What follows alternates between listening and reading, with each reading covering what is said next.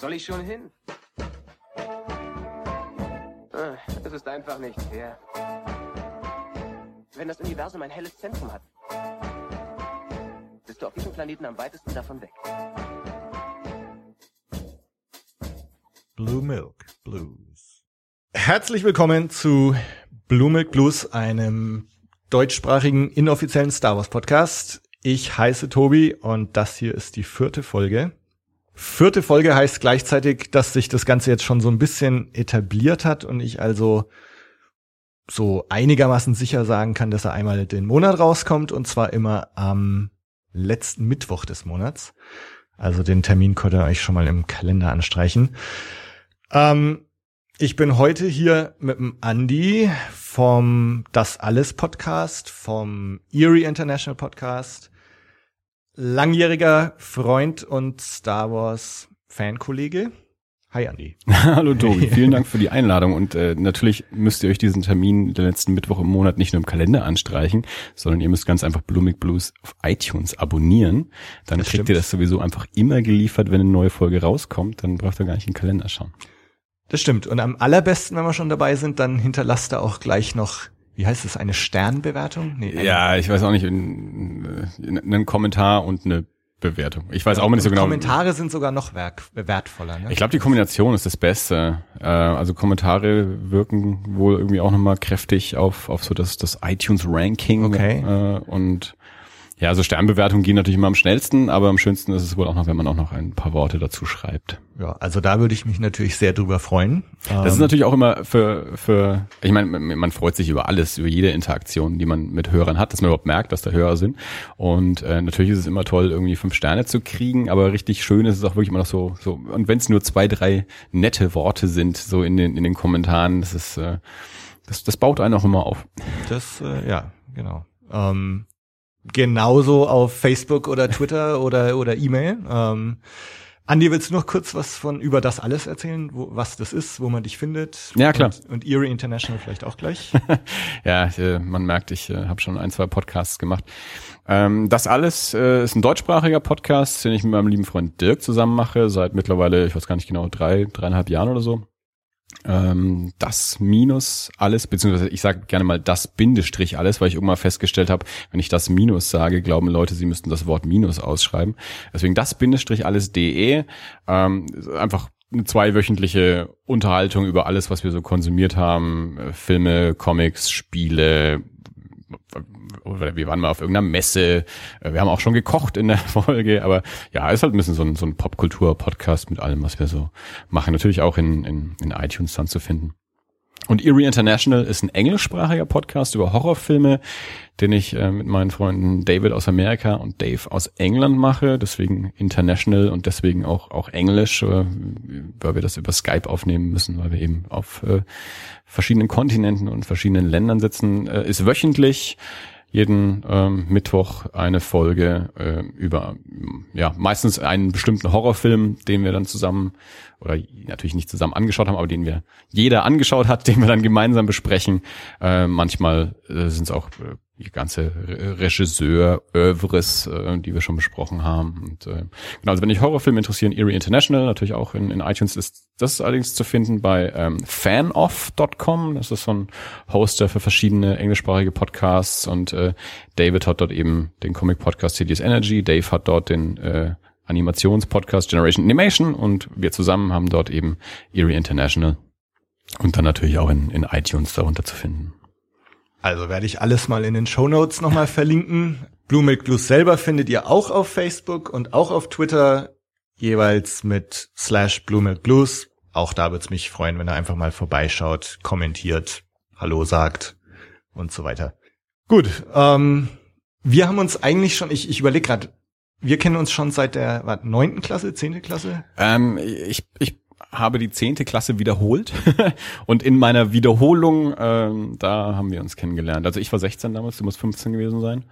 Ähm, Und das heißt, Star Wars war von Anfang an Thema wahrscheinlich. Ne? ähm, ist eine sehr gute Frage, wann wir das erste Mal über Star Wars gesprochen haben. Also ich glaube, so äh, Kon Kontakt haben wir erstmal so über die Musik, glaube ich, Genau, ähm, also ich gekriegt. Also das, das war ja dann so, ja, 94, als, als äh, Kurt Cobain sich erschossen hat und so die Zeit.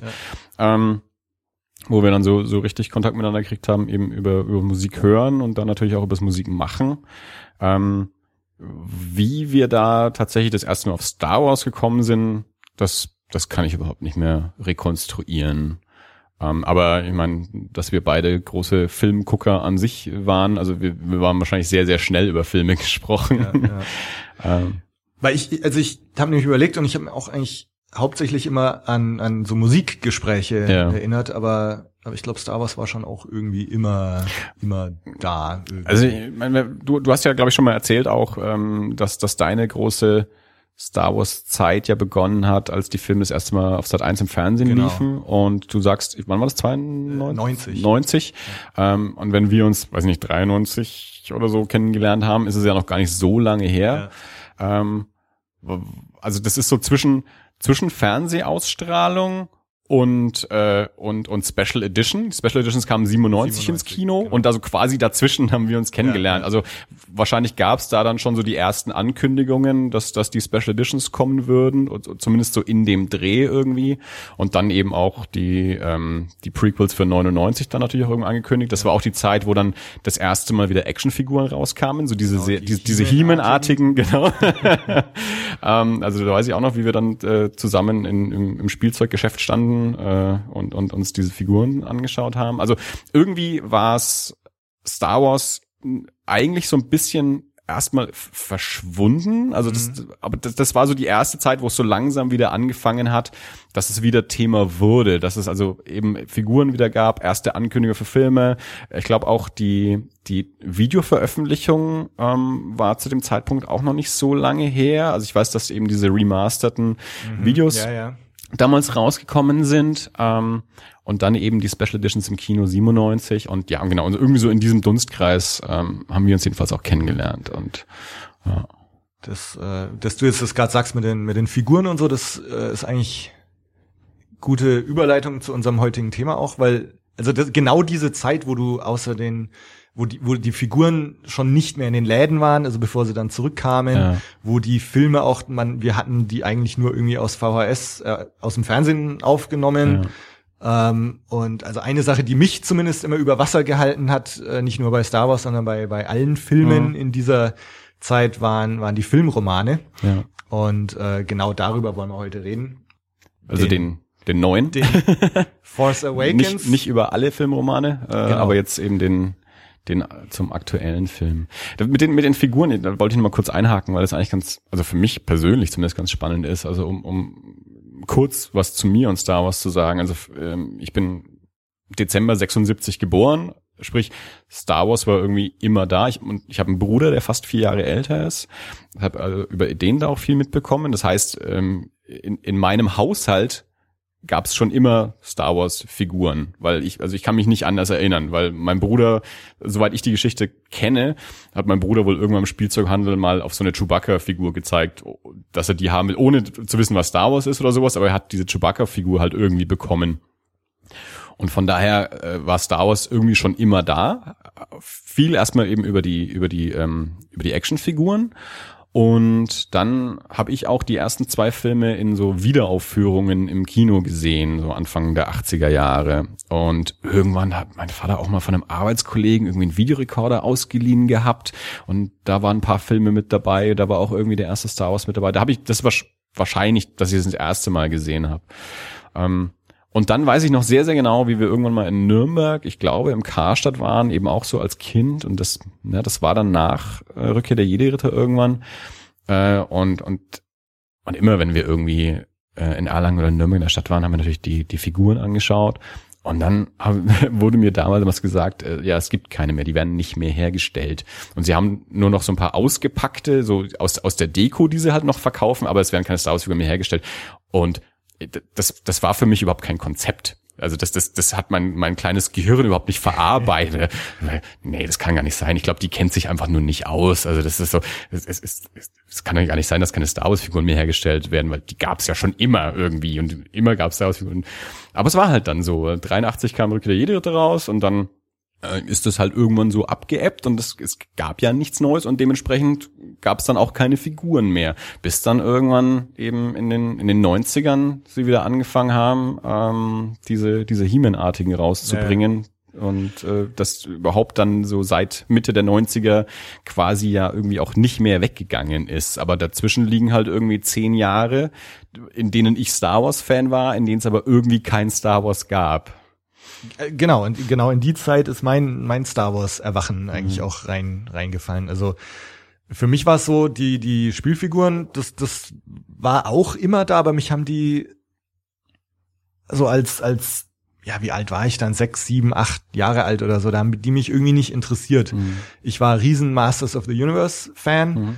Ich finde das Ähm, immer sehr spannend, äh, weil ich auch dadurch, dass ich ja, ähm, als ich dann auch durchgefallen bin und, und, und dich kennengelernt habe und noch so verschiedene andere Leute, die ja ein, zwei Jahre jünger sind als ich, aber eben keinen älteren Bruder Ja, haben. also wie, genau. wie ich viele mal, auch was Musik angeht und so, noch viel aus den 80ern irgendwie mitgenommen habe, was, was mir so als Kind wichtig war, was, was ihr irgendwie alle nicht habt, äh, weil ihr diesen älteren Einfluss irgendwie nicht mit dabei hattet. Ja. Ja, also mir, mir waren die Star Wars Figuren dann auch immer zu erwachsen irgendwie. Also da Mhm. waren ja, waren ja auf den Packungen immer die, diese Fotos aus dem Film drauf. ja. Und, und dann halt diese, ja, irgendwie ernst ausschauenden Figuren. Ja. Äh, Also meinetwegen, wenn es jetzt hier so den, den imperialen Offizier, ja, ich meine, der hat mich jetzt als Skeletor-Fan und so Das überhaupt nicht angesprochen. grau und schwarz, hat Genau. einen dummen Helm auf Ja. äh, und macht nix. Genau, und, und deswegen, das, das war mir einfach viel zu erwachsen Ja. irgendwie und ähm, deswegen hat mich das irgendwie nicht interessiert. Ich habe mir dann doch irgendwann mal äh, so ein so ein Ewok gekauft, Mhm. weil ein Freund von mir, mit dem wir mal Masters zusammen gespielt haben, der hatte einen, ich glaube, der hatte Wicked, also einen Ewok hatte der und den haben wir dann halt immer bei unserem Star, äh, beim Masters mit integriert. Den, den, den kleinen Wicked gegen die großen. äh, ja, der, ich, ich war so die mehr Hauskatze. War er, immer da, war er immer dabei. Und und dann, das, das weiß ich noch, das war dann, das muss dann auch 86, 87, also genau die Zeit, was du jetzt gerade erzählt hast, gewesen sein, wo ich mich dann so langsam doch irgendwie interessiert habe, was ist das eigentlich? Ja. Und wo dann aber, wo ich dann auch mitbekommen habe, okay, die Star Wars Figuren, die gibt's jetzt langsam nicht mehr. Also die haben dann, Ja. ich habe ich habe dann den Ewok für eine Mark 50 oder so noch Mhm. gekauft und habe den Ewok halt gekauft, weil ich den dann vom vom Kumpel kannte. Und als ich dann Star Wars paar Jahre später 1990 auf Sat 1 gesehen hatte, dann ist mir eben wieder eingefallen, so ich habe doch nur noch diesen diesen Ewok irgendwo Ja. rumliegen und hatte damals eigentlich auch noch den den Karton mit aufgehoben, wo auf der Rückseite ja die ganzen anderen drauf waren. Ja. Da war ich halt so scharf drauf, nachdem ich die Filme jetzt gesehen habe, endlich diese diese Übersicht da mal wieder rauszuholen, weil 1990 hast du halt im Laden nichts mehr gefunden. Ja. Internet gab's nicht, wo du es hättest recherchieren nicht, können. genau. Also du hast keine Möglichkeit, irgendwie was, was nachzuschlagen. Ja, und dann habe ich diese, diesen Karton aber nicht mehr gefunden. Und das war echt, das hat mich monatelang beschäftigt, das ganze Kinderzimmer und, Ja. und überall auf den Kopf gestellt, um, um dieses Ding zu finden. Das Ja. habe ich leider nie wieder entdeckt. Ähm, und in diese Zeit ist dann aber damals der, der Star Wars Roman äh, für mich reingefallen. Also ich hatte dann vom, von unserem gemeinsamen Freund Felix, äh, sein Vater hat mir netterweise erlaubt, ähm, sich mal den, den Roman auszuleihen, also alle drei in einem Band. Das muss auch 1990 gewesen sein. Und ich habe die dann im Urlaub, war ich mit meinen Eltern in Belgien bei Bekannten und ich habe hab diesen Sammelband, glaube ich, sechsmal nacheinander durchgelesen.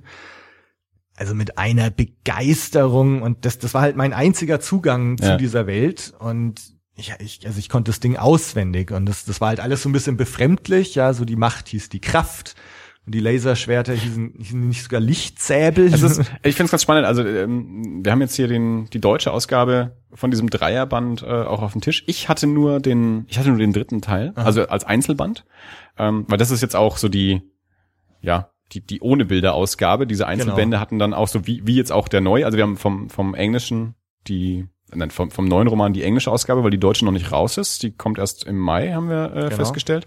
Ich weiß nicht, du hast die Hardcover-Ausgabe, ich habe die Softcover-Ausgabe und die Softcover-Ausgabe hat in der Mitte auch äh, Bilder aus dem Film. Ja, und, meine auch. Okay. Und, Und es so- schaut so aus, als wären das genau die gleichen. Und so war das eben bei der bei der deutschen Ausgabe, die ich vom vom dritten Band, also von von der Rückkehr der Rede hatte, auch, dass eben diese in, in der Mitte diese, diese Bilder waren. Und deswegen ich weiß nur, dass in dem dritten Band auf jeden Fall, dass es dort Kraft hieß und Macht. Über die ersten zwei Bände kann ich es gar nicht sagen, weil ich die auf Deutsch äh, nie hatte. Ähm, und ich fand das immer sehr spannend, gerade bei dem als mein als dieses dritte Buch rauskam, äh, existiert Star Wars in der Welt schon seit sechs Jahren. Und auch auf Deutsch existiert schon seit sechs Jahren und seit sechs Jahren heißt es die Macht. Aber im dritten Roman nennen sie es die Kraft. Und ich habe tatsächlich nie recherchiert, wie es in den ersten beiden Bänden ist, äh, ob es da auch Kraft. Auch die, die Kraft. Okay, das heißt, sie haben dann da einfach äh, konsequenterweise äh, das als Folgefehler durchgezogen. Kann natürlich sein, ähm, dass der der, das erste Buch quasi übersetzt wurde, noch bevor der Film, also dass es so parallel übersetzt Ja. wurde und für den Film haben sie es mit Macht übersetzt und im Buch mit Kraft und dann haben sie es für die Bücher einfach durchgezogen. Ja. Äh, Also ist so eine Theorie. Aber ähm, was wir vielleicht generell äh, noch machen wollten, ist so überhaupt so dieses Phänomen, so Filmromane mal mal kurz ein Genau. bisschen Also ich war, war großer Fan damals. Also ich hatte, ähm, also nachdem ich, also Star Wars war für mich damals eh so das, das Tor in die Welt der Filme. Also ich weiß noch, wie aufgeregt ich war, als ich festgestellt habe, dass Indiana Jones der gleiche Schauspieler ist wie Han Solo. Also Star Wars hat für mich wirklich dieses Tor aufgestoßen und ich war dann ein riesen Filmfan und in dem Zug habe ich mir dann eigentlich auch sämtliche Film, also nicht sämtliche, aber viele so Filmromane gekauft und ich weiß noch, in Erlangen beim Palm und Enke gab es ein so ein Regal, wo immer die Filmromane waren und Ja. das war echt so mein Lieblingsregal, also da habe ich immer geschaut, was da jetzt da ist und hatte eigentlich auch so eine ganz gute Sammlung. Ähm, meine Schwester hat mir Rain Man geschenkt, Ja, den ja. Roman. E.T. hatte ich, Gremlins 2, äh, Star Wars dann, Indiana Jones hatte ich ersten und zweiten in einem Band. Ähm, den dritten habe ich mir vom Kumpel mal ausgeliehen gehabt. Hook hatte ich noch, Mhm. den Roman. Das sind jetzt so- die, an die ich mich jetzt gerade Ja. erinnere. Also es ist ein ganz spannendes äh, Phänomen. Also ich, ich habe ja auch, äh, ich wollte gerade sagen, auch ähnlich wie du Literatur studiert, weil wir haben ganz unterschiedliche Sachen studiert, aber wir haben beide was mit Literatur studiert. Ich habe auch noch was mit mit äh, mit Medien und Film und so ähm, studiert. Und ich war eben auch früher als Kind auch immer viel in, in Buchhandlungen und habe mir eben auch gerade so, weil ich auch so ein Filmfan war, auch mal dort die diese Filmromane äh, angeschaut. Und irgendwann vor ein paar Jahren ist mir das irgendwie so ein bisschen mehr in den Sinn gekommen, dass das so, so eine halb ausgestorbene Gattung ist. Ähm, und jetzt hatten wir kürzlich in, in der Folge von Das Alles, ähm, hatten wir eben auch ein Gespräch darüber mit einem, mit einem Gast, der auch zehn Jahre jünger ist als ich, für den das Konzept so, so Filmroman irgendwie so vollkommen, das hat ihn sehr verwundert, warum es das überhaupt mal gab. Ähm, weil er keine Zeit mehr kennt, wo man nicht einen Film in irgendeiner Art von Konserve, sei es Video und dann später DVD, relativ schnell verfügbar hat, sodass man ihn immer wieder anschauen kann. Aber früher war dem eben nicht so. Also als wir klein waren, ähm, hast du eben nicht jeden Film jederzeit irgendwie verfügbar gehabt. Und das heißt, Film kam ins Kino, du hast den dort einmal angeschaut, wenn es hochkam, hast du ihn auch mal zweimal angeschaut. Aber dann hast du nicht gewusst, ob du den jemals wieder siehst. Wenn du Glück hattest, kam der vielleicht drei, vier, fünf Jahre später mal im Fernsehen. Also das war halt auch nicht so, dass die dann im nächsten Jahr schon direkt im Fernsehen waren, sondern es hat wirklich jahrelang gedauert. Star Wars, wie wir festgestellt haben, gerade hat bis 90 gedauert, bis die mal im Fernsehen waren. Und deswegen gab es eigentlich so für jeden größeren Kinofilm eine, eine Romanfassung Genau, dazu. also jeder Film, der was auf sich gehalten hat, äh, kam, kam der Roman. Genau, raus. das war halt dann so ein, so ein so fast wie, ein- wie ein Merchandising-Artikel, den du halt nebenbei noch verkaufen konntest, ähm, weil ja die die Leute, wenn die die Geschichte wieder erleben wollten, mussten sie sie dann lesen. Dann gab's halt noch ein paar Bilder in der Mitte drin. Ähm, und ja, das ist natürlich immer so ein bisschen auch, wenn, wenn man sich mit Leuten darüber unterhält, muss man da immer ein bisschen differenzieren, weil es gibt natürlich ähm, verfilmte Romane, wo es eh schon den Roman gab und dann daraus ein Film gemacht wurde, aber wovon wir reden, ist natürlich das andere, wo eigentlich jemand schreibt ein Drehbuch, daraus wird ein Film gemacht und nebenbei zum Verkaufen ähm, wird dann noch eine, eine Buchfassung aus diesem Drehbuch geschrieben. Und so einer der ersten Filme, äh, soweit ich das ähm, zumindest mal mal gelesen habe, wo das passiert ist, war das Omen. Also äh, ich glaube 73 oder so kam der Exorzist raus. Also Exorzist war erstmal ein Buch von William Peter Blatty und dann gab es den den Film von William Friedkin, der sehr sehr erfolgreich war.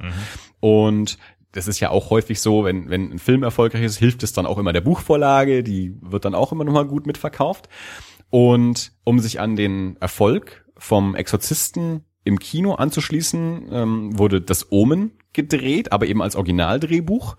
Und dann haben sie eben im Nachgang noch eine Buchfassung, weil sie gemerkt haben, dass beim Exorzisten hat es gut funktioniert, dann schreiben wir jetzt auch noch ein Buch äh, zum, zum Omen. Also ich möchte jetzt nicht sagen, dass das der allererste Film war, wo das gemacht wurde, das weiß ich jetzt nicht so genau, aber ich weiß, dass das einer der frühen Filme war zumindest, wo es eben dann auch eine nachträgliche Buchfassung gab. Und daraus wurde ein komplettes Genre. Um, ähm, und ja, ich, ich kenne das auch so. Also ähm, ich habe den, den Herrn der Ringe erstmal als Zeichentrickfilm im Kino gesehen und ähm, dann auch im Palm und Enkel, alte Buchhandlung in Erlangen, die es schon lange nicht mehr gibt, ähm, das, das Buch zum Film bekommen, das in dem Fall quasi ein Comic war. Also das war waren, waren ja Einzelszenen auf Seiten wie, wie Panels angeordnet mit Sprechblasen. Ähm, das war das Buch zum Film in dem Moment. Ähm, uns hat lange, lange gedauert, bis ich gelernt habe, dass es überhaupt ein Buch äh, ist. Äh, also ich war da auch noch sehr, sehr jung. Äh, Genau, aber das ist so dieses, ähm, ja, diese, diese literarische Gattung, die natürlich dann nahezu ausgestorben ist ähm, in der Zeit, wo Heimkino eine, eine, eine Realität geworden ist, ja. dass du dann eben mit dem Videorekorder erstens aufnehmen kannst, dann ähm, auch Kassetten kaufen kannst, was aber sehr, sehr teuer war und wo es, wo du auch nicht alles gekriegt hast. Und ja, natürlich mittlerweile mit DVD, Blu-ray die, die sich ja auch schon nicht mehr verkaufen, weil wir mittlerweile äh, dann doch alles auch über Streaming ähm, läuft, entweder legal oder illegal. Aber du kannst quasi jeden Film mehr oder minder sofort verfügbar haben. Also illegal kriegst du ihn wahrscheinlich noch bevor er im Kino ist. Legal kriegst du ihn drei Monate später, wenn es hochkommt oder so. Ähm, teilweise jetzt gerade auch bei kleineren Filmen, die dann halt auch sofort Day and Date irgendwie ins klein ins Kino und gleichzeitig noch auf Scheibe und VOD irgendwie rauskommen. Und damit ist natürlich so die, die Idee von, ich lese ein Buch von einem Film ja so ein bisschen ausgestorben. Ich habe tatsächlich die letzten ein, zwei Jahre da so ein bisschen recherchiert, ähm, weil es mich interessiert hat. Ähm, und habe dann festgestellt, dass es das vereinzelt noch gibt. Also ich habe zu Transformers gab es wohl eine, eine Romanfassung und auch zu den zu den letzten Star Trek Filmen gab es Romanfassungen, wobei ich nicht gefunden hätte, dass die auch übersetzt worden sind. Also mhm kann sein, dass es die nur in Amerika gab oder vielleicht noch in England. Als ich letztes Jahr in London war, ähm, waren wir auch im, im Forbidden Planet. Das ist so einer der, der großen bekannten Comic- und Nerdläden in, in London. Und ähm, da habe ich mich sehr gefreut, dass die in ihrer in ihrer Buchabteilung ein eigenes Regal für so ähm, Filmromane hatten. Ähm, ich dachte, ja cool, ähm, schön, dass es das noch gibt. Ähm, aber wie gesagt, an sich, wenn, wenn ich jetzt heute in die Buchhandlung gehe, tue ich mir schwer. Also früher gab es einen ganzen Tisch und ein ganzes Regal, wie du gesagt hast, dafür. Äh, und jetzt gibt's das eigentlich so nicht mehr, weil es die Bücher nicht mehr gibt, weil es ja, die ja. Notwendigkeit für die Bücher nicht ja. mehr gibt. Aber Star Wars in guter alter Tradition, ähm, weil die das immer auch gemacht haben. Die stammen genau aus dieser Zeit, wo das wichtig war. Also es gab auch zu den Prequels ähm, gab's die genau. die Romane, obwohl das auch schon in die Zeit gefallen ist, wo wo, wo die DVD dann aufkam. Also mein Phantom Menace ist äh, 99, 99 rausgekommen, ja. genauso wie die Matrix. Und die Matrix war der erste Film, wo sich die DVD häufiger verkauft hat als die Videokassette. Also das war wirklich so der der der große Beginn äh, des Siegeszuges der der DVD. Ähm, also ich weiß, ich habe von von äh, Episode 1 habe ich noch erstmal die Videokassetten gekauft und ab Episode 2 dann dann schon die DVDs, weil die Videokassette dann eigentlich schon durch war. Und jetzt eben auch zum neuen Film haben sie wieder ähm, eine, eine Romanfassung rausgebracht. Ähm, ich muss ganz ehrlich zugeben, ich habe die alten Romane nie gelesen. Du hast sie sehr, sehr häufig gelesen, ja. wie du gerade gesagt hast. Also ähm, ich kann da jetzt quasi nicht groß vergleichen. Hast du die zu den Prequels eigentlich auch gelesen schon, oder? oder? Ja, ja. also ich habe ähm, und zwar dann eigentlich mit einem anderen Hintergrund. Also ich, ich denke, was du jetzt gerade gesagt hast, das illustriert eigentlich die Daseinsberechtigung oder so oder den Sinn hinter diesen Romanen zum mhm. Film ist ja eigentlich der, dass du halt zu Hause, wann immer du willst, diesen Film nochmal irgendwie erleben kannst. Ja. Ähm, und das war für mich als als Zwölfjähriger genau das. Ja. Und, Was deswegen, es auch noch gab, waren die ja. Hörspielkassetten. die habe ich ja nicht, ja. die habe ich ja nicht gehabt. Äh, das heißt, äh, genau, die hast du gehabt und du angehört. Genau. Ähm, Du hast mir irgendwann mal gegeben, glaube ich. Also ich hatte die zum ersten Teil ähm, und äh, der Jens hatte die zum dritten Teil. Und ich glaube, in der Recherche mal rausgefunden zu haben, dass es zum zweiten Teil, also zu, also ähm, Imperium schlägt zurück, also 4, 5, 6, das ist genau, dass es zum Imperium ursprünglich keine Hörspielfassung gab in Deutschland.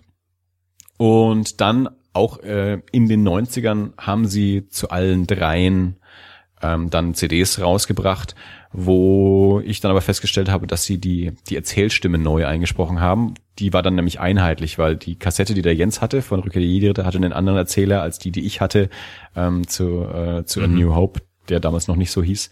Aber genau, also ich hatte die Kassette zum ersten Teil, die habe ich also sehr, sehr häufig gehört. Äh, deswegen kann ich so die Stellen, die auf der Kassette drauf sind, sind die, die ich so am besten ah. mitsprechen kann. Ja. Also, das, also für mich war, war wirklich so, der, der Roman war genau das. Ja. Also wie gesagt, da beim ersten Mal, als ich es noch ausgeliehen hatte, äh, sechsmal nacheinander gelesen, ähm, und ich habe, ich habe, das habe ich auch neulich mal gefunden. Das könnte ich da, daraus müsst ihr direkt mal in einer anderen Folge vorlesen. Ich hatte so ein so ein DIN A4 Schulheft ja. und habe da so mein Star Wars Wissen drin mhm. gesammelt. Ähm, also ich habe dann da, das lese ich echt mal vor, habe ich so von Jabba the Hutt habe ich irgendwie äh, sein schneckenähnliches Aussehen verleiht ihm den Anschein, dass er nur sehr langsam ist oder irgendwie sowas. das habe ich irgendwie so einen kleinen Paragraph ja. über Jabba, über Greedo und so weiter und habe dann auch so die ganzen Raumschiffnamen aus dem Roman rausgeschrieben mhm. und dann heißen die TIE Fighter halt Spurjäger ähm, und so weiter und ja. so fort. Und das also das war damals so mein mein Ding. Ähm, und, und gut, als ich dann 99 oder, oder wann auch immer dann Roman für für Phantom Menace rauskam, habe ich, den habe ich nicht mehr aus diesem Grund ja. gelesen. Äh, den habe ich dann gelesen, weil ich einfach sehen wollte, ob da vielleicht ein paar Sachen erklärt sind, mhm. äh, die im Film nicht so erklärt werden, ja. ähm, die, wo dann der Film vielleicht ein bisschen mehr Sinn macht und so weiter. Und und sag mal, mir, mir ging es jetzt eigentlich so auch mit, mit dem Force Awakens Roman.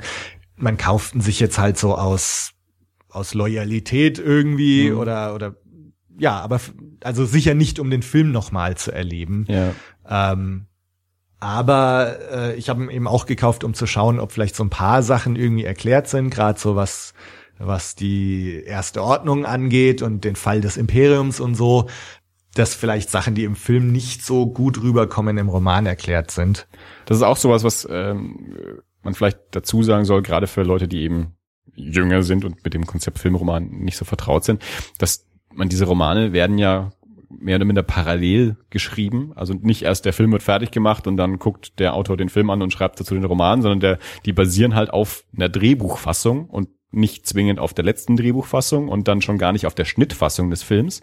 Deswegen sind dann eben in solchen Romanen manchmal Szenen auch mit drin, die im Film nicht mehr mit drin sind, die im Drehbuch waren oder eben ähm, ausführlicher.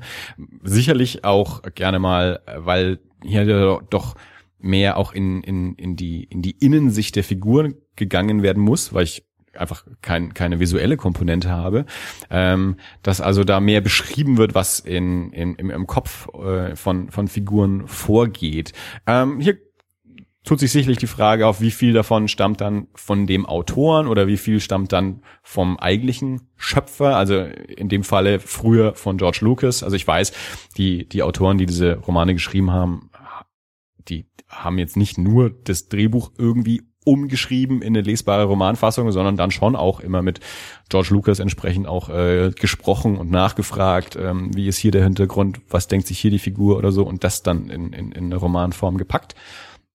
Ähm, und gerade die Star Wars Romane waren für, für so Star Wars Fans, wie, wie wir es auch sind, da immer sehr, sehr interessant, eben genau wie du gesagt hast, so diese, diese Elemente in den Romanen zu finden oder nachzulesen, die eben nicht im Film mit drin sind, um hier zu schauen, okay, was, was ist dann noch mehr an Bedeutung oder mehr an Hintergrund mit drin, gerade in der Zeit, wo es so wenig Hintergrund gab. Ja, also genau, wo du auch nicht genau. irgendwie das große Lexikon kaufen konntest oder diese keine alles, was du über Star Wars wissen musst, auf 100 Seiten. Ja, ich, meine, ich habe damals mein Wissen wirklich auch zum großen Teil aus aus dem Roman gezogen. Ähm, wenn wenn da also irgendwie beschrieben wurde, wer jetzt die Sandleute sind, dann war meine Info und mein Wissen dazu ganz eindeutig kam das halt aus dem Roman. Ja. Ja. Reden wir mal über den hier. Ja, reden wir mal über den neuen. Ähm, geschrieben hat ihn Alan, Alan Dean Foster. Von dem ich übrigens auch, äh, der hat zu Alien äh, auch den Roman geschrieben. Das war auch einer meiner Sammlungen. Mhm. Und er war der Ghostwriter vom, vom A New Hope Roman. Da stand auf dem Buch steht noch George Lucas drauf. Ja. Aber den hat auch Alan Dean Foster ja. geschrieben. Und hat er nicht auch ähm, Dings die die die äh, andere Fortsetzung geschrieben? Äh, den Ach so, ja, der- dieses der- äh, Splinter of the Mind's Ja, Splinter Eye. of the Mind's. Genau, Genau. Den, hat, den hat er auch geschrieben. Ja, also Alan Dean Foster, ein, ein, ein altgedienter amerikanischer Science-Fiction-Autor, der neben seinen eigenen Sachen ähm, eben auch häufiger so, so Filmadaptionen geschrieben hat. Also gerade auch bei Star Wars, ich meine, Kevin J. Anderson hat ja auch, äh, ich glaube, hat er den Prequel Phantom Menace oder so geschrieben, aber Weiß ich jetzt gar nicht. also es waren schon gern mal so, so Leute, die man auch so als, als Science-Fiction-Fantasy-Autoren mit eigenen Werken kennen kann, haben irgendwie auch äh, zwischendurch mal so Star Wars-Adaptionen geschrieben. Hast du was anderes von Alan Foster gelesen? Also jetzt mal von seinen eigenen Werken? Also ich nicht. Nee, ich auch nicht. Also Alien habe ich gelesen, den ersten äh, A New Hope und den Ja. hier jetzt äh, sonst sonst nix. Ja. Nee. Okay. Aber es ist irgendwie so ein Name, den, den ich irgendwie auch da schon, schon immer kannte. Also so mich, der- mich hat's irgendwie gefreut, als ich gehört habe, dass er den jetzt schreibt. Mhm. Ähm, ist vielleicht auch so eine gewisse, ähm, wie sagt man, Adelung, äh, also Adelsschlag, Ritterschlag. Für, ich glaube, Adelung Film. hätte auch schon gereicht. Das ist schon okay. Aber Ritterschlag geht auch. ähm, für, für diesen Film. Ne? Also dass, dass jetzt Alan Dean Foster auch für Force Awakens jetzt den Roman schreibt. Es ist auch wieder so eine, so, so, eine, so, eine, so, eine, so eine Brücke, genau. Genau. So wie Lawrence Kasdan ist wieder mit dabei und, Genau. und Alan Dean Foster halt auch. Also mich hat's gefreut, ohne jetzt irgendwie ja, ja, wegen seiner Schreibqualität ja. Es, oder es, so. es ist so ein bisschen, es, es fällt, fällt so mit in diese ganze Nostalgie. Ach schön, dass alle wieder mit dabei sind. Genau, So, auch, genau. auch sogar beim, beim Roman. ja. ähm, erste Reaktionen? Ähm, ich, ich gestehe vorneweg, weil es wird sowieso irgendwann äh, zur Sprache kommen, dass ich nicht geschafft habe, ihn komplett zu lesen. Also mir fehlen von den 260 Seiten, die er hat, fehlen mir die letzten 90. Die habe ich dann noch etwas überflogen und so einzelne Szenen dann mir noch rausgesucht, so so so Schlüsselszenen aus dem Film, ähm, dass ich die nachgelesen habe und den Schluss und so. Ähm, ich weiß nicht genau. Ich, ich hatte Schwierigkeiten reinzukommen, muss ich ganz ehrlich sagen. Ähm, ich bin aber auch kein Science-Fiction-Leser. Also es kann sein, dass es damit was zu tun hat. Ich habe ähm, ich bin generell ein etwas langsamer Leser. Also Lesen ist für mich schon auch ein gewisser, eine gewisse Anstrengung. Also ich, das ist für mich nicht wie Fernsehen. Ähm, und ähm, ich habe irgendwann festgestellt, dass ich äh, Genres, die ich als als Film total großartig finde, schwer lesen kann. Also Fantasy, Science Fiction, Horror, auch Krimi ähm, sind Sachen, die ich im Roman lese ich andere Sachen. Ich mag Paul Auster, ich mag Nick Hornby, solche Sachen. Und habe dann irgendwann vor ein paar Jahren mal gedacht, ich, ich muss das mal versuchen, ich muss mal ein bisschen forcieren, auch wirklich so, so Genres mal mir in der Literatur zu arbeit, äh, erarbeiten, bei denen ich im, im Film großer Fan und auch, auch großer Konsument bin. Und habe dann eben mal angefangen, auch mal Horrorsachen zu lesen. Und ähm, bei Fantasy und Science Fiction bin ich nicht so weit gekommen. Ähm, deswegen muss ich sagen, ich habe hier ein bisschen ähm, Schwierigkeiten gehabt, reinzukommen, weil mich so die ganzen Beschreibungen so ein bisschen gelangweilt haben. Mhm. Also weil eben in, in einem Roman, der quasi in der Realität spielt, musst du mir jetzt keine außerirdischen Rassen oder Technologien oder irgendwie sowas beschreiben. Ähm, und das ist hier aber schon irgendwie der Fall. Und da hat's lang gedauert. Also entweder, ich weiß nicht genau, entweder hat es im Laufe der ersten Kapitel abgenommen, dass das im Buch so ist, oder ich habe mich mehr dran gewöhnt. Ähm, also ich habe jetzt dann so, je weiter ich dann so in die, in die Mitte des Romans kam, ähm, hatte ich mehr Spaß von der Schreibe. Also ich hatte am Anfang den Eindruck so ein bisschen so, naja, es ist jetzt also so literarisch, es ist jetzt nicht so wertvoll, es ist halt wirklich mehr so ein bisschen beschreiben, was ich im Film schon gesehen habe. Dadurch, dass ich den Film schon gesehen habe, ist es also wirklich so ein bisschen so, ja, okay, mhm, ja, kenne ich und du musst jetzt irgendwie mir in Worten klar machen, was mir der Film einfach in einem Bild zeigen konnte. Wo sich auch so ein bisschen wahrscheinlich die Schwierigkeit dieser, dieser Gattung auch auftut, gerade für, für solche Genres. Dass ich einfach einen Science-Fiction-Film da, da zeigst du mir einfach nur Raumschiffe und hast noch einen Ton mit dabei. Ähm, das ist dann einfach spannender, als wenn du mir ja ein, ein, ein Wesen beschreiben musst, das es nicht gibt, von dem ich kein Bild habe. Ähm, das ist dann ein bisschen dröge.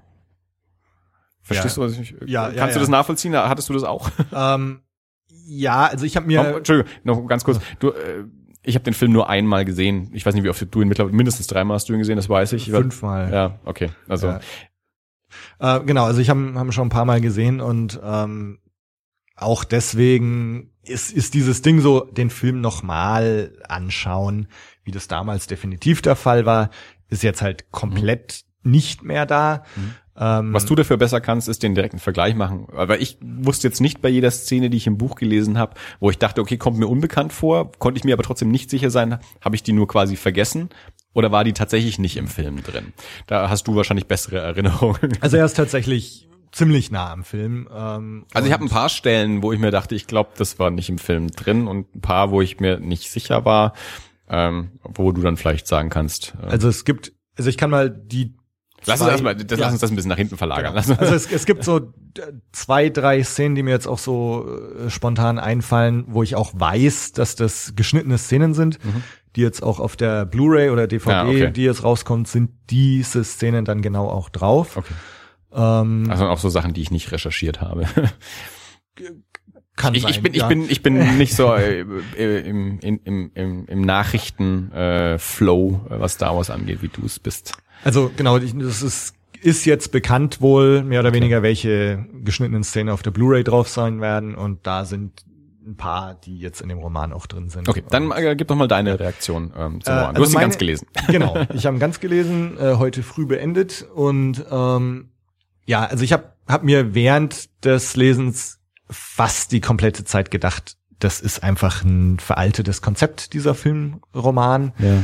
Äh, es funktioniert für mich auch nicht mehr so. Also ich bin inzwischen selber jetzt eher so auf der Schiene, dass ich sage, also wenn ich diese Geschichte nochmal besuchen will, dann schaue ich mir den Film an. Ja. Ähm, ich brauche da jetzt nicht den Roman dazu. Und wenn ich irgendwie äh, Szenen sehen will, die ich noch nicht gesehen habe, dann schaue ich mir die geschnittenen Szenen auf der Blu-ray an. Ja. Wenn ich die Charaktere mal wieder sehen will, dann schaue ich mir Bilder im Internet an und so weiter. Und oder oder wenn ich was wissen will, wer ist ein Anker Platt, dann lese ich über den was auf Wikipedia oder sowas. Und da merke ich jetzt einfach, also meine Zeit ist mir dann fast zu kostbar, um so einen Filmroman zu lesen in gewisser mhm. Weise. Also ich ich denke mir, dann würde ich mir lieber einen anderen Roman durchlesen, mhm. wo ich den Film noch nicht gesehen habe. Äh, oder ich schaue mir den Film nochmal an. Oder ich mache was ganz anderes. Ja. Ähm, und also ich habe hab das Buch jetzt durchgelesen, eben eigentlich mehr aus diesem Interesse, okay, vielleicht findet man noch ein bisschen mehr raus. Ja. Habe ich teilweise auch. Aber ich habe einfach gemerkt, ja, dieses Konzept hat sich ein bisschen überholt. Es ist natürlich auch so eine Sache, genauso, also es gilt ja also, oder was, was ich zumindest glaube und was ich immer sage, wenn ich einen Roman habe und den in einen Film umsetze, dann möchte ich auch, dass der Film wirklich was Filmisches macht. Ich möchte, dass die Geschichte so in das Medium übertragen wird, dass es mir einen Mehrwert liefert, dass es jetzt ein Film ist und nicht wie vorher ein Buch war. Ähm, ich weiß, viele sehen das anders. Die wollen es einfach so exakt wie möglich haben. Viele lesen auch das Buch nicht oder kennen das Buch nicht. Wir sehen alle viele Filme, wo wir nicht wussten, dass es ein Buch ist oder das Buch nicht gelesen haben. Ähm, aber ich wünsche mir eigentlich, dass es dann eben nicht nur nacherzählte Literatur ist, sondern dass es wirklich das Filmische macht. Und umgekehrt gilt es genauso dann. Ähm, das ist eine Schwierigkeit hier. Also das ist nacherzählter Film. Das macht nicht wirklich was Literarisches. Also es, es macht mir in dem Sinne keinen Lesegenuss. Es ist jetzt keine besonders tolle Sprache oder eine schöne. Äh, es, es, es ändert keine Struktur. Es, es bringt mir jetzt hier keine keine Romanstruktur ähm, oder irgendwelche Stilmittel oder sowas der der der Gattung Roman mit rein, ähm, die mir hier einen einen Mehrwert liefern im Vergleich zu der Filmfassung. Genau. Dafür müsste sie sich zu weit vom Film weg entfernen. Und das das wäre hier sicherlich dann auch ja, nicht das, was Fans davon auch haben wollten. Aber dementsprechend, gerade weil wir jetzt halt ja ständigen Zugriff auch auf den Film haben, warum soll ich, ähm, wie viele Stunden auch immer hier, keine Ahnung, ich würde wahrscheinlich, also ich brauche drei Monate, andere brauchen vielleicht drei Stunden, um dieses Buch zu lesen. Warum soll ich diese Zeit investieren, wenn ich auch zwei Stunden lang den Film anschauen kann und genau. alles habe, was, was, was es sein soll und hier quasi eine Inhaltsangabe des Films habe, für die ich mehr Zeit aufwenden muss, als einfach den Film anzuschauen. Ja, ja. Also für mich ist der, für mich ist das Buch auch, also ich habe mir mal ein paar Sachen auch notiert ähm, und es gab tatsächlich so ein paar Wow-Momente oder oder wo ich gedacht habe, cool. Mhm. Und das sind alles Szenen, die so im Film nicht vorkommen mhm. oder auch im Film nicht vorkommen können, weil er hier Sachen macht, die Genre inhärent für ein Buch sind. Ja. Also irgendwelche Gedanken, die ein Charakter hat. Ähm, und, und gerade wo er sich ein bisschen davon entfernt, äh, von, also was mir so aufgefallen ist, dass er, also in, in einem literarischen Roman ist es ja meistens so, dass du einen Hauptcharakter hast, durch dessen Augen wir fast alles sehen. Also was passiert, wird meistens gefiltert durch diesen einen Bezugsprotagonisten. Und das ist in dem Roman definitiv nicht der Fall. Also Ja. teilweise ist ein Paragraph aus der Sicht von Han, dann der nächste Finn, dann der nächste Ray. Also mir ist es teilweise ganz Ja. extrem aufgefallen, wie dieser Referenzpunkt äh, wechselt, Ja. wie schnell das geht. Genau. Wobei es aber, ähm, es ist immer ein auktorialer Erzähler. Ja. Also es ist jetzt, es, es wechselt nicht der Erzähler in dem Moment. Also es ist jetzt nicht so, dass du, weil du gesagt hast, aus der Sicht von Finn oder Hahn, es ist nicht so, dass der mir das dann erzählt, was er erlebt. Das wäre literarisch äh, irgendwie. Das wäre zum Beispiel ein literarischer Kniff, äh, um- dieses Buch irgendwie anders zu machen als den Film, wenn mir wirklich die Figuren dann was erzählen würden. Das wäre eine Veränderung. So ist es nicht. Aber es ist genau, es ist dieser Szenensprung, es ist dieser Schnitt, den der Film macht, den macht das Buch nach. Ähm, und wenn Han in der Szene nicht drin ist, dann kann ich von Han in der Szene auch nichts erfahren. Genau. Genau. So, so springt's zwischen den Figuren, zwischen den Welten hin und her. Und, und zwar sehr schnell teilweise, wirklich teilweise auf, auf, auf Paragraphenebene. Aber ich meine, also ich denke mal, wenn man jetzt sowas gemacht hätte, ja, dass das meinetwegen Kapitel 5 ist komplett aus der Sicht von Han Solo erzählt, hätte man sich wahrscheinlich auch gedacht, naja, also gewollt, aber nicht halt, gekonnt. zum Beispiel, wenn du, ähm, wenn du den Herrn der Ringe anschaust, äh, wo du wirklich lange, lange, lange Kapitel und, und, und Seiten hast, ähm, die, die, die die Erlebnisse der einen Gruppe beschreiben. Und dann hast du ein paar hundert Seiten, die dir die Erlebnisse der anderen Gruppe beschreiben, die zeitgleich passiert sind. Ähm, und das machte das Buch nicht, weil es eben die Struktur des Films nachmacht. Hier wird direkt geschnitten und nicht erst eine halbe Stunde lang die eine Sicht erzählt und eine halbe Stunde lang die andere Sicht erzählt. Was, was mir sonst noch aufgefallen ist auf, äh, also so auf Anhieb, das Buch ist sehr unbalanciert, finde ich. Ähm, dir wird es jetzt aufgefallen sein, wenn du sagst, du hast die letzten 90 Seiten oder so noch nicht gelesen. Fehlt dir wahrscheinlich auch noch eine ganze Menge an, was jetzt noch passieren muss. Es ist, ich habe mich tatsächlich auch lange gefragt. Ähm, wie gesagt, ich habe den Film nur einmal gesehen. Ähm, deswegen kann ich nicht mehr so genau sagen, wie wie so die die die Proportionen der einzelnen Elemente im Film sind. Aber ähm, also die Stelle, ich wie gesagt, ich äh, habe 170 Seiten gelesen und ähm, wir sind ähm, Han und Co. sind bei bei Mars Katana äh, gelandet. Äh, Ray hat aber noch nicht das Schwert. Ähm, das, das kommt dann erst. Und ich habe dann eben auf den letzten äh, 90 Seiten habe ich dann eben mal so, ich, ich wollte also die Szene nachlesen, ähm, wie Kylo Ren und Han Solo sich begegnen. Ja. Und dann wollte ich das, das, das Ende äh, lesen, das habe ich gemacht. Und dann hatte ich noch mit Seiten noch so ein bisschen durchgeflippt und habe dann eben die Szene gelesen, wie Ray das Schwert bekommt und so ihre, ihre diese Vision hat und sowas. Ähm, und ich habe mich gewundert, wie, wie weit hinten zum Beispiel die Begegnung zwischen Kylo Ren und Han Solo kommt. Und habe mich dann gefragt, ist das wirklich so spät im Film? Äh, weil ich habe es etwas früher verortet. Also ich hatte nicht den Eindruck, dass das erst zehn Minuten vor Schluss kommt. Und ich, ich weiß es nicht mehr, weil ich, wie gesagt, ich habe den Film nur einmal gesehen. Aber im Buch, ich habe weiter hinterblättern müssen, als ich dachte, dass es kommt. ja, ist, ist nee. es das, was du meinst? Ja, genau. Also es wird sehr viel Zeit verbracht im Buch mit Exposition und und und wie sie sich alle treffen und so. Das ist sehr ausführlich beschrieben und dann die, wo es wo es dann im Film so ein bisschen actionlastiger Mhm. wird, das kommt wirklich im letzten Viertel eigentlich des Ja. Buches. Also gerade diese Konfrontation Kylo und und Han wird in zweieinhalb Seiten Genau. abgefrühstückt. das hat mich dann auch gewundert. Erstens, es kommt sehr weit hinten. Zweitens, es ist sehr kurz. Und das auch mit dem Problem, das ich vorhin angesprochen habe, dass ich Schwierigkeiten hatte, reinzukommen, eben weil so sehr viel Beschreibung ist, äh, wo ich dachte, okay, das, das dauert mir jetzt alles zu lang. Und das hinten wird dann aber so schnell irgendwie abgehandelt, was ja so ein, so ein monumentaler Moment ja auch im Film ist, wo ja auch irgendwie viel Atmosphäre auch irgendwie quasi auch aufgebaut werden muss, um klarzumachen, was hier gerade passiert. Und den Eindruck hatte ich hier dann nicht. Das ist irgendwie zwei Seiten, äh, die treffen sich, die und, und schwupps ist er auch schon tot.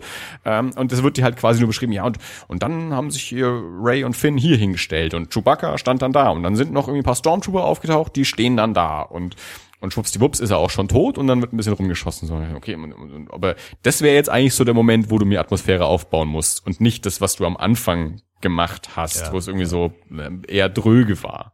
Ja, nee, und, und, und dann, also auch die Poe Dameron, dann wie sie halt mit ihren X-Wings rumfliegen, habe ich während des Lesens schon mal drauf gewartet, so ich bin mal gespannt, wie das jetzt dann ist, ja, Ja. wie, weil also aus, aus Schreibersicht, wie beschreibt man sowas, ja. Ja.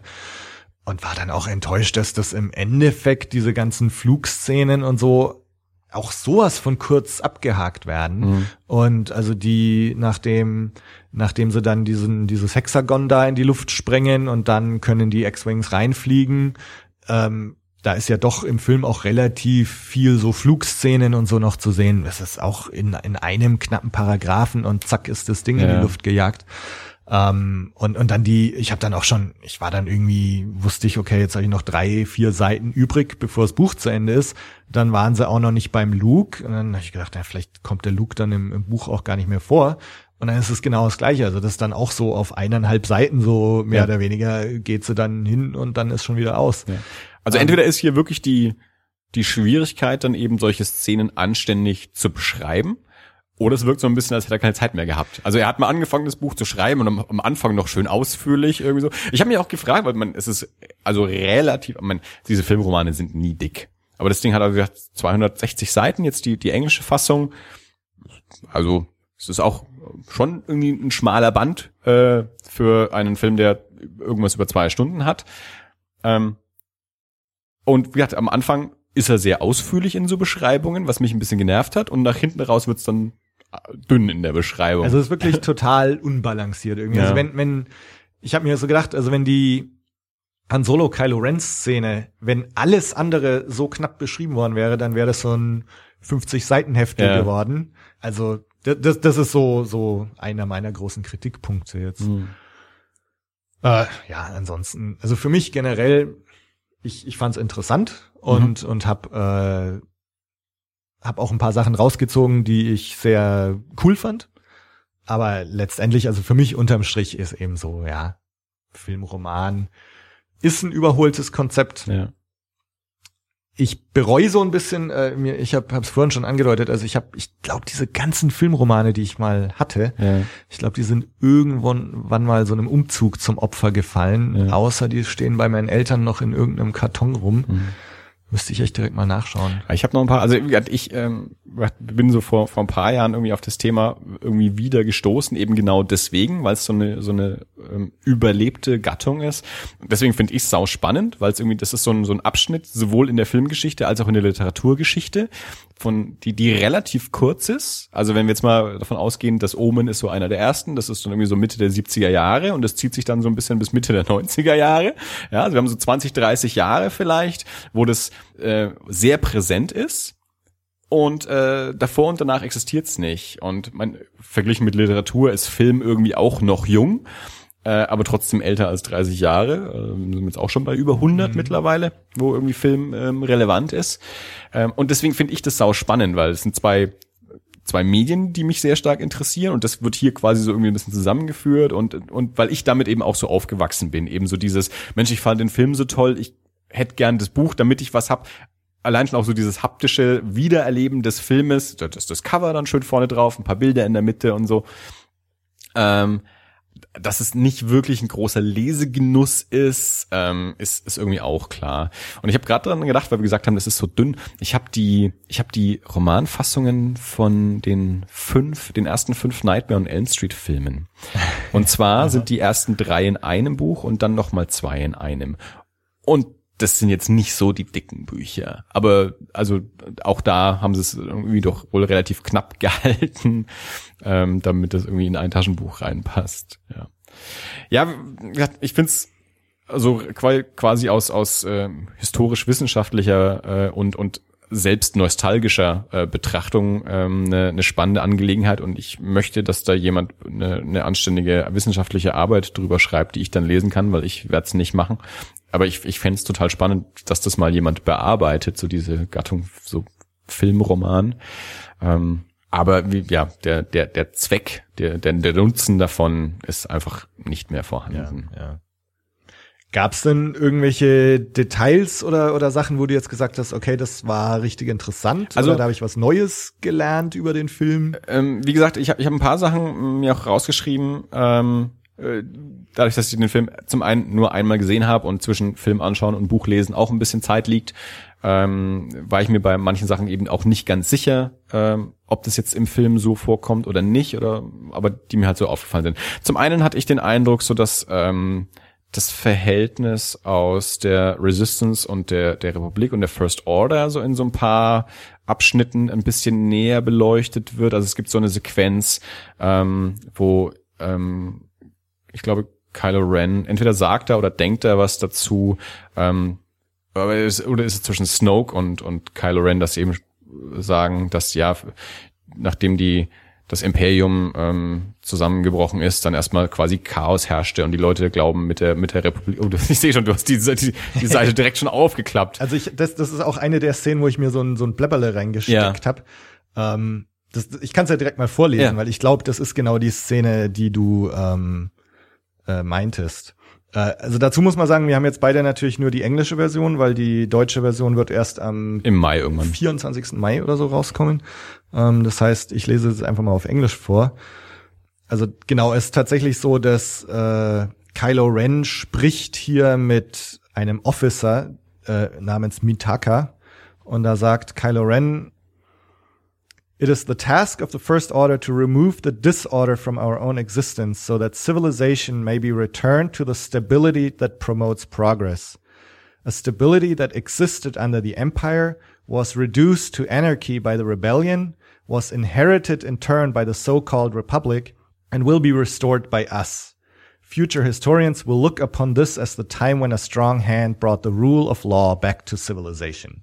Das war, glaube ich, diese Szene. Ja, genau. Ähm, also da hatte ich, weil ich, ich, ähm, ich habe ja auch deine deine anderen Folgen von Blooming Blues angehört und gerade in der, in der, ich glaube in der zweiten Folge ähm, mit mit Tom, wo ihr dann den Film schon gesehen hattet, habt ihr eben auch genau über solche Sachen gesprochen, so okay, wie ist jetzt überhaupt das Verhältnis, wie ist so die zeitliche Ab, äh, Abfolge, was ist passiert, also was ist, was genau umfasst die Republik, was genau ist die First Order, wie ist das Verhältnis zwischen Resistance und und Republik, weil irgendwie gehören die nicht so richtig zusammen, sind aber auf der gleichen Seite und so. Und all diese Fragen hattet ihr damals so ein bisschen aufgeworfen und auch teilweise Erklärungen dafür gefunden oder euch selber erschlossen.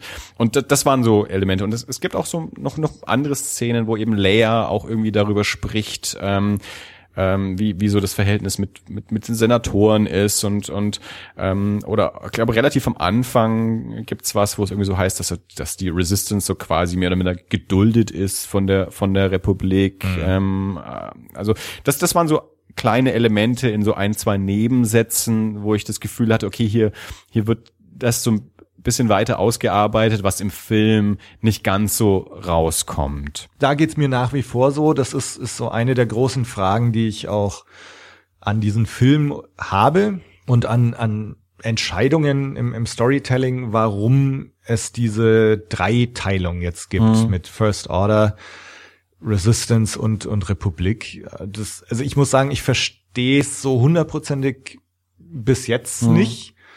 Ähm, aber es ist tatsächlich so, also dass in dem, in dem Roman so ein bisschen Ja. diese Dynamik erklärt wird, dass die Leia da halt auch so ein bisschen ähm, frustriert ist von der Republik, Ja. die da ähm, eigentlich sich wieder in Diskussionen verliert Genau. und zu langsam und vorsichtig ist, äh, da gibt so einen drauf zu Abschnitt, reagieren. wo sie auch sagt, dass so quasi, dass so ihr Einfluss nicht mehr der ist, dass eben so so alte äh, Politiker und Senatoren, zu denen sie früher einen guten Kontakt hatte, mittlerweile im Ruhestand sind und Junge, die nachgekommen sind, irgendwie mit ihr nichts anfangen können und so. Und genau wie du sagst, dass es wieder der Punkt ist, den wir ja quasi in den Prequels gesehen haben, Genau. dass dieser ganze politische Prozess so lange dauert und man sich nicht einigen kann und, und das so, das, was wir in der Europäischen Union wahrscheinlich auch so ein bisschen haben.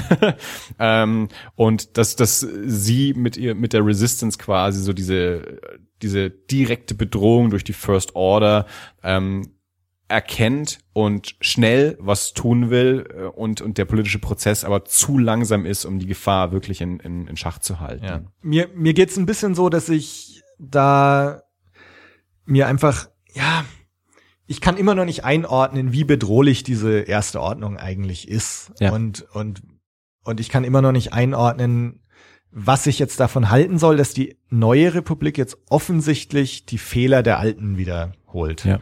Äh, ich meine, diese, äh, auch die Wortwahl, so die verlieren sich in Streitereien und Committee äh, oder Komitee nach Komitee äh, werden irgendwelche Entscheidungen vertagt.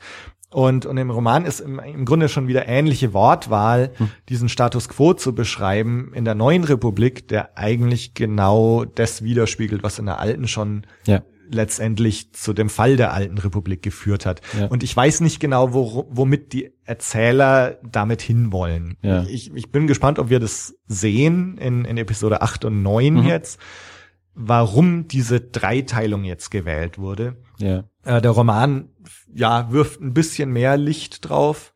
Er erklärt dir jetzt nicht äh, wirklich die quasi den den die, die, die fehlende Zeit zwischen Rückkehr der Jedi-Ritter und Force Awakens, also das, was du eigentlich bräuchtest, um, um zu verstehen, wie hat sich jetzt diese First Order entwickelt äh, und die Resistance und die neue Republik. Das tut's nicht. Aber es gibt dir so ein bisschen Einblick in, in so, zumindest in so kleine Beziehungen zwischen der Resistance und der Republik Ja. und der First Order, wo du merkst, okay, ne, so, so ein bisschen so Hinweise sind, Ja. sind da zumindest da. Also was, was da ganz interessant ist, ich habe es auch schon mal hingelegt, ich hole es gerade mal hervor. Also das, es gibt ja noch dieses Visual Dictionary äh, zu Force Awakens, was, was jetzt auch vor kurzem erst rauskam. Und äh, da ist am Anfang auch so ein bisschen eben beschrieben mit der neuen Republik und First Order und Resistance und da steht so ein bisschen drin, dass es eben nach dem Kampf um Endor eigentlich gleich schon, wo, wo hat sich die neue Republik dann eigentlich gleich gegründet und dass die dann mit dem Imperium so eine Art Waffenstillstand geschlossen haben Mhm. und äh, und dann sollte das, das dieses geschwächte Imperium irgendwie entmilitarisiert werden.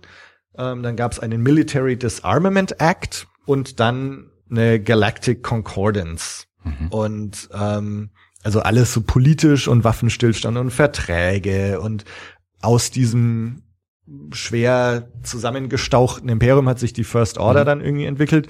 In einem anderen Kapitel in diesem Visual Dictionary wird irgendwie be beschrieben, wie diese Sternzerstörer der First Order so Trainingsakademien waren, die Mhm. quasi so irgendwie abseits der Republik unentdeckt schon wieder angefangen haben, Ja. Rekruten auszubilden, dass manche von diesen Rekruten, wie vielleicht auch Finn, quasi wirklich auf diesen Sternzerstörern groß geworden sind. Also die haben noch nie ein anderes Leben außer diesem Leben auf den Sternzerstörern gesehen. Ja. Ähm, ja, also da, da kann ich auch sehr empfehlen, dieses Visual Dictionary ähm, gibt da was, was der Roman noch nicht erzählt. Mhm. Also gerade diese Zeit nach, nach Rückkehr der Jedi-Ritter gibt dieses Visual Dictionary so ein bisschen mehr Einsicht. Mhm.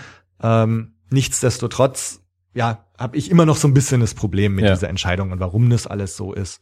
Und wa was mich wirklich überrascht hat, um jetzt auf den Roman zurückzukommen, ähm, es wird irgendwo mal äh, gesagt in einem Roman, dass diese Starkiller Base der Hauptstützpunkt der First Order ist. Mhm. Und das hat mich echt überrascht, weil ich habe es im Film halt irgendwie, ich glaube, so gesehen und habe das zum Tom oder zum Frank auch gesagt. Ich denk mal, dass diese Starkiller Base ist halt so eine Basis Ja. von vielen, aber das ist jetzt nicht die ganze erste Ordnung. Ja. Und, und wenn das jetzt die Hauptbasis ist, dann müsste ja eigentlich dieser Schlag, dass jetzt da diese ganze Basis in die Luft gejagt wurde mit allen Stormtroopern Mhm. und so, die da drauf waren, müsste ja dann die First Order schon eigentlich ganz schön schwächen. Guter Punkt.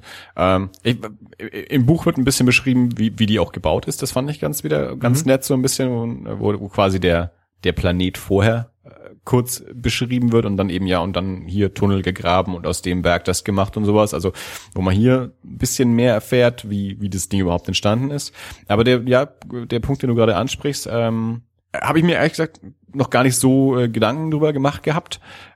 Die Frage ist dann natürlich, okay, wenn, wenn das also der, der Hauptstützpunkt ist, wo, wo hockt dann Snoke auf, in, in seiner Datscha irgendwo, auf- in Ja, seinem Ferienhaus, äh, aber weil jetzt äh, das war ja in den, in den alten Filmen so das große Ding, der Imperator besichtigt den Todesstern und wir haben die Möglichkeit, diese eine Waffe auszuschalten und damit dann auch noch gleich den Imperator und damit hoffentlich das ganze Imperium kaputt zu Genau. machen. Also äh, ihn, ihn quasi, wir erwischen ihn auf seinem Ausflug und nicht Ja.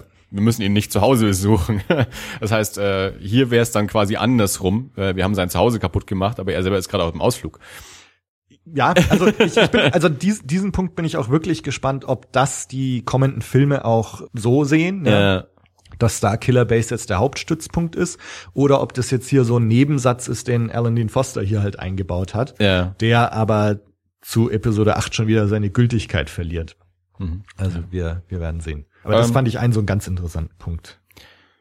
Ähm, ein anderer Punkt, wo ich mir jetzt dann nicht so sicher war, ähm, inwiefern das im Film vorkam, es werden mehrfach werden so die Side-Tags ähm, der der First Order erwähnt und die Funktion der der Side-Tags, also dass ähm, Finn irgendwie sagt, dass ähm, ja also dass quasi ja die ganzen Stormtrooper ähm, von, von den Side-Tags ja so überprüft werden, ob die überhaupt äh, fähig sind dazu und und an einer anderen Stelle kommen die noch mal vor. Ähm, also das ist jetzt sicherlich kein, kein großer Punkt, aber die, die kamen mehrfach vor und da hatte ich ein bisschen den Eindruck, da, da, da über die mehr zu erfahren. Ich wusste auch, weiß auch gar nicht, ob der Begriff im Film überhaupt gefallen ist oder nicht. Ähm, Glaube nicht. das, das, das weiß ich nicht mehr. Aber im, im Buch tauchten die jedenfalls mehrfach auf und, und ihre Funktion wurde dabei ein bisschen beschrieben und damit auch so ähm, die ja, ja, Te- Teile der Struktur der First Order wurden damit quasi auch mit erklärt und mit beschrieben, an die ich mich aus dem Film so nicht erinnern konnte.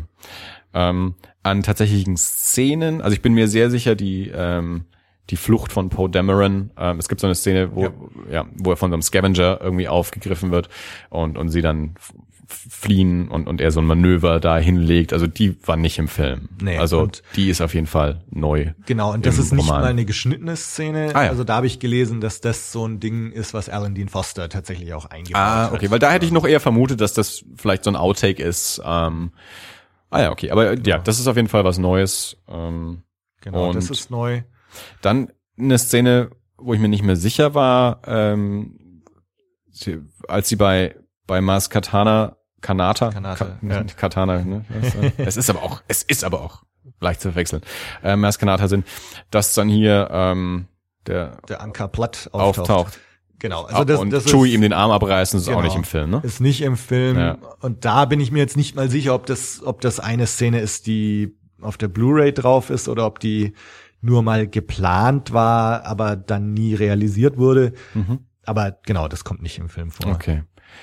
Ähm, Zum Glück. Also das, das auch im Roman finde ich, ist das irgendwie so. Ja. Äh, es, es kommt ein bisschen überraschend und auch so, es, es verändert so ein bisschen die Sicht auf Jakku. Ähm, also wenn ich mir überlege, also mein Jakku, ich habe ich habe ja nach dem Film, habe ich es ja auch direkt Tatooine genannt, äh, weil mir Tatooine so geläufig ist und es sieht genauso aus. Ja. Dann musste ne, das- das ist eigentlich Jakku und nicht Tatooine. Und das wusste ich eigentlich, aber ich habe es direkt wieder vergessen. Ähm, und wenn ich das aber damit so ein bisschen vergleiche, äh, ist es so, es, es wirkt so komisch, dass dieser dieser äh, provinzielle hinterwüstlerische äh, Schrotthändler ähm, jetzt dann da ganz woanders irgendwie auftaucht. Ähm, also diese, die ganzen Tatooine-Leute, die gehen dann nie weg. Und den Eindruck hatte ich halt bei Jakuda auch so ein bisschen, das ist sich so ähnlich und deswegen hat mich das so ein bisschen auch rausgerissen. Okay, so wie ich den Charakter aus dem Film kennengelernt habe, hätte ich den jetzt nicht erwartet, dass der jetzt da irgendwie äh, an der Stelle auf dem Planeten dort auftaucht. Ähm, man- gut, mir ist klar, irgendwie die, ähm, die, die Beute ist wertvoll, hinter der er her ist. Ähm, trotzdem ja, also hat mich überrascht. Ja, ja. Ähm, das waren eigentlich so die zwei großen Szenen, die ich gelesen habe, ähm, die mir aufgefallen sind. Ein Ding, äh, wo ich mir dann auch wieder nicht mehr sicher war, war, wann man im Film das erste Mal mitbekommt, dass ähm, Kylo Ren der der Sohn von Han Solo ist. Es gibt im, im Buch die erste Szene, ist es ähm, im Gespräch mit Snoke, also die Szene, wo ähm, General General Hux, Admiral Hux, also wie, was auch immer sein General Titel heißt ist, glaub ich, ja. und und ähm, Kylo Ren eben vor dieser ähm, dieser Projektion ähm, vom von Snoke ähm, hocken und mit dem quatschen und Hux geht dann und Kylo Ren und Snoke unterhalten sich noch ein bisschen weiter und da ähm, sagt Snoke auf jeden Fall da, Vater Han Solo, also Ja. da taucht es im Buch das erste Mal auf und das kam mir ein bisschen unbekannt vor. Ich weiß nicht, ob das so im Film drin ist. Ähm, Da bin ich mir ich relativ erinnern. sicher, das ist tatsächlich so. Also Mhm. er sagt nämlich noch, äh, dein Vater hat den Millennium Falcon erobert oder, oder irgend Mhm. sowas in der Richtung. Wo dann zum ersten Mal so, oh, krass. ah, ja, okay. Also das, das ist tatsächlich auch im Film. Ja, da war ich, wie gesagt, nicht mehr sicher, wann, wann das zum ersten Mal auftaucht. Ähm, hier hatte ich aber auch den Eindruck, um bei der Szene zu bleiben, ähm, dass so ein bisschen mehr, ja, so, so Mystik ein bisschen reingelegt wird. Also es wird beschrieben, also Hux geht dann erstmal und Kylo Ren bleibt und dann unterhalten sich Snoke und Kylo Ren noch eine Weile. Und da eben die Geschichte mit, mit, mit Vater und, und, äh, ja, die, die ganze, dass, dass Kylo Ren an der Stelle nochmal so betont, ja, die, die helle Seite hat keinen Einfluss und er ist da voll, was dann ja später wieder anders ist, aber ähm, sowas sagt er dort jedenfalls und dann geht er und dann wird noch so ein bisschen irgendwie was von Snoke wird noch sowas beschrieben irgendwie so sein sein sein Ausdruck oder oder irgendwie irgendwie sowas so ähm, also wo wohl noch so ein bisschen mehr mehr mehr Mystik in das Verhältnis zwischen Snoke und Kylo Ren äh, auch nur in so einem Nebensatz aber äh, trotzdem rein, so reingelegt wird was ich im Film so nicht mitgenommen habe. Also wo so der weiß nicht, der, der Charakter von Snoke auch so ein bisschen angeteased wird, auch so ein bisschen so, so, ja, weiß nicht, so eine gewisse Hinterlist oder irgendwie sowas, äh, so, dass da vielleicht noch, noch andere Hintergedanken äh, wieder, wieder stecken. So ein bisschen ähnlich, wie wir es mit dem Imperator kennen aus Rückkehr der Jedi-Ritter, dass der Imperator dann quasi Vader so ein bisschen verrät, um an Luke ranzukommen.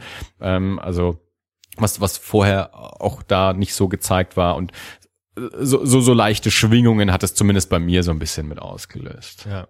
Genau, also das fand ich eine der, der schönen Sachen auch in dem Roman, dass genau, dass diese, dass Snoke so ein bisschen mehr Platz bekommt und dass so dieses Mysteriöse, das habe ich ja schon immer gesagt, auch als ich mich vor dem Film mit Fabi noch Ja. unterhalten hatte, dass, dass ich hoffe, dass so, so was Mysteriöses wieder eingeführt wird. Und irgendwo wird, glaube ich, im Roman auch gesagt, dass der Snoke so den, den Aufstieg und Fall des Imperiums, glaube ich, auch mit beobachtet hat oder so. Also Ja, äh, und da hoffe ich ja immer noch drauf auf, Ja. auf Episode 8 und 9, dass das wirklich so rauskommt, dass dieser Snoke auch wirklich uralt Ja. ist und auch da weiß ich wieder nicht genau, was er in dem Dialog im Film alles gesagt hat. Also im, im Buch sagt er ja sowas wie, dass eben, dass er noch nie so einen starken Schüler hatte wie, wie Kylo Ren. Also, äh, wo ich mich dann eben auch gefragt, okay, wie, gesagt wie alt ist der wirklich? Das ist, um nochmal zu einem, zu einem anderen Punkt jetzt unabhängig vom Buch, sondern generell zu, zu, zu The Force Awakens zu sagen, ähm, ich habe ein bisschen Schwierigkeiten mit der, mit der Zeit, äh, so dieses, äh, erstens, äh, hier, ähm, ich hatte noch nie so einen Schüler wie dich und also, wie alt ist der wirklich? Und dann ähm, hat es Luke Skywalker wirklich gegeben, Darth Vader, eine Figur der, der Gerüchte und sonst was. Das ist alles nur 30 Jahre her. Also das ist, das, das kommt mir sehr, sehr kurz vor. Und wenn man das dann wieder vergleicht mit sowas wie die alte Republik und, und Jedi in Vergessenheit geraten und sowas und, und, und das, das wirkt alles sehr, sehr, sehr, sehr lange und nicht nur eine Generation, zwei Generationen her. Also die, die Menschen leben hier auch alle. Okay, ich, kann mir auch erklären, der Weltraum ist weit und so und natürlich äh, hat man auf Jakku vielleicht Gerüchte gehört äh, aus einem anderen Teil des Universums, aber wie sehr betrifft's mich dann auch wirklich, wenn es tatsächlich so weit weg ist und ich nicht weiß, ob das wahr ist.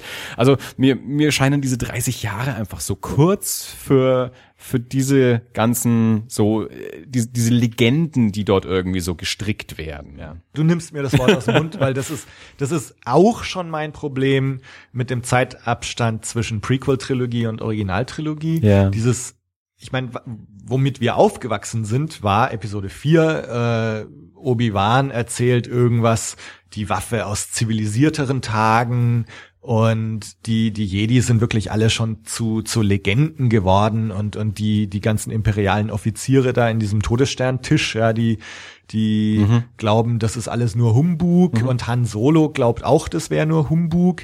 Und äh, wenn du dann die Prequels anschaust, wo wirklich jeder Heinz mit einem Laserschwert rumrennt, äh, die ganze Galaxis ist voll von Typen mit Laserschwert und Jedis und dann stellt sich raus, Luke wird am Ende von Episode 3 schon geboren. Wie alt ist er in der New Hope? 18.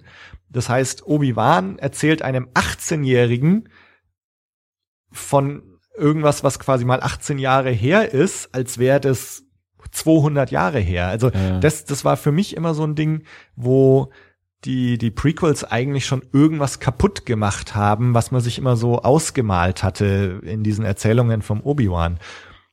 Und genauso ist jetzt eigentlich auch, also ich meine, es wird ja jetzt nichts kaputt gemacht, aber Force Awakens reitet schon sehr darauf rum, dass die Jedi jetzt nur noch zu Legenden geworden sind. Ja.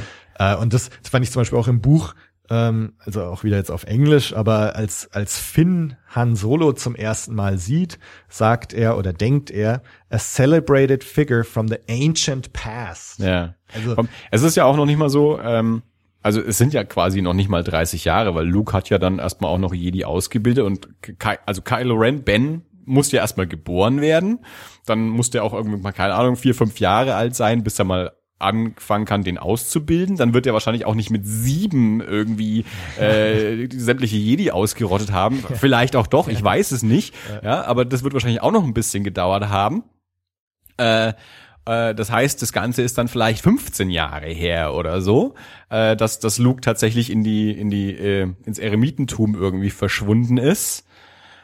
Und, und dann ist es halt doch so, ah, hat's den wirklich gegeben? Ja, der ist vor 15 Jahren halt mal verschwunden. So, also das, äh, Ja, ich meine, das, das wäre für uns jetzt so. also äh, noch in, in der Lebenszeit, also Ray und Finn sind älter als 15. ja. Ja. Also einer aus dem Jahr 2000, ja, den Ja. wir seit dem Jahr 2000 nicht mehr gesehen haben. Genau. Will jetzt auch nicht sagen, the ancient past. ja. Ja. ja, also das, das, da habe ich auch echt ein Problem damit. Also ich find's cool.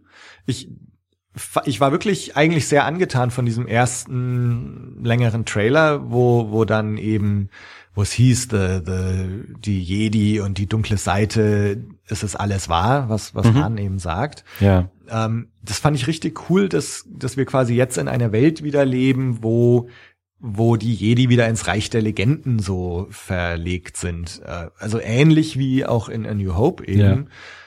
Nur ich weiß halt nicht, wie glaubwürdig das ist, ja, dass man jetzt auf einmal so über die redet, als wäre das alles hunderte von Jahren her.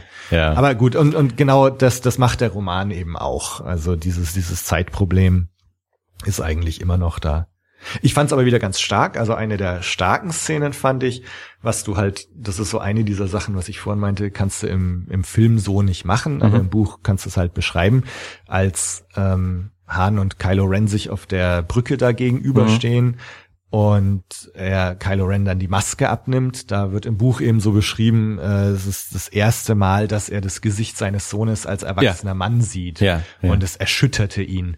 Und das fand ich, das fand ich richtig cool. Also wo du echt so merkst, ja, okay, was du jetzt gerade gesagt hast, vielleicht, vielleicht war der tatsächlich 15 Jahre alt, als er zur dunklen Seite äh, übergegangen ist und jetzt ist er 30 oder so und, und das sind jetzt wirklich 15 Jahre her. Da, da finde ich macht Sinn und da finde ich es auch toll, dass du quasi so an der Reaktion des Vaters siehst, so ich sehe meinen Sohn jetzt zum ersten Mal seit Ja. 15 Jahren oder so und, und bin echt erschüttert.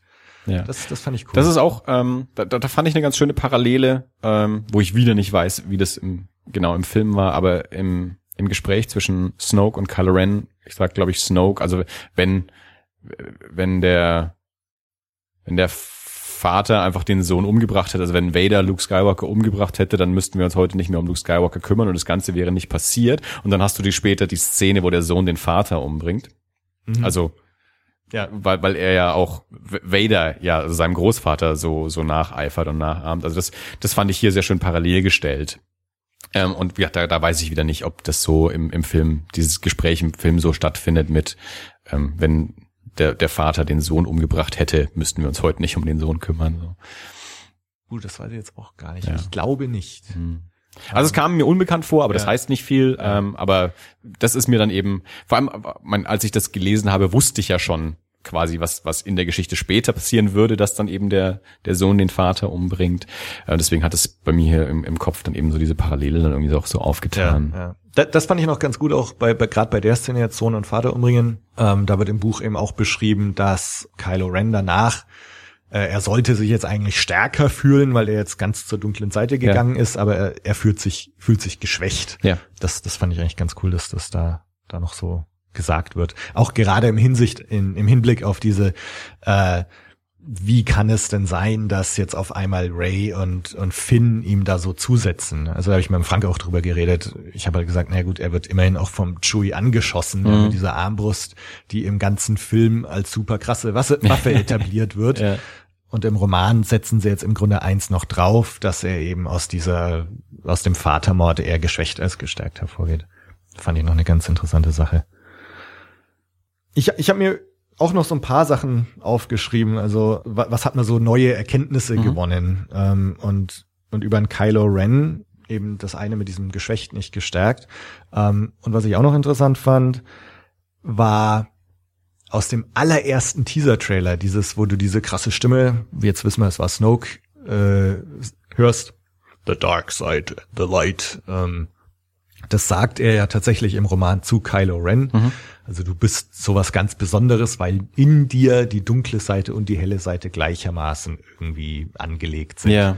Das fand ich einen sehr interessanten Aspekt und, und habe mich auch irgendwie gefreut, diese eine Szene aus dem Teaser quasi da wiederzufinden.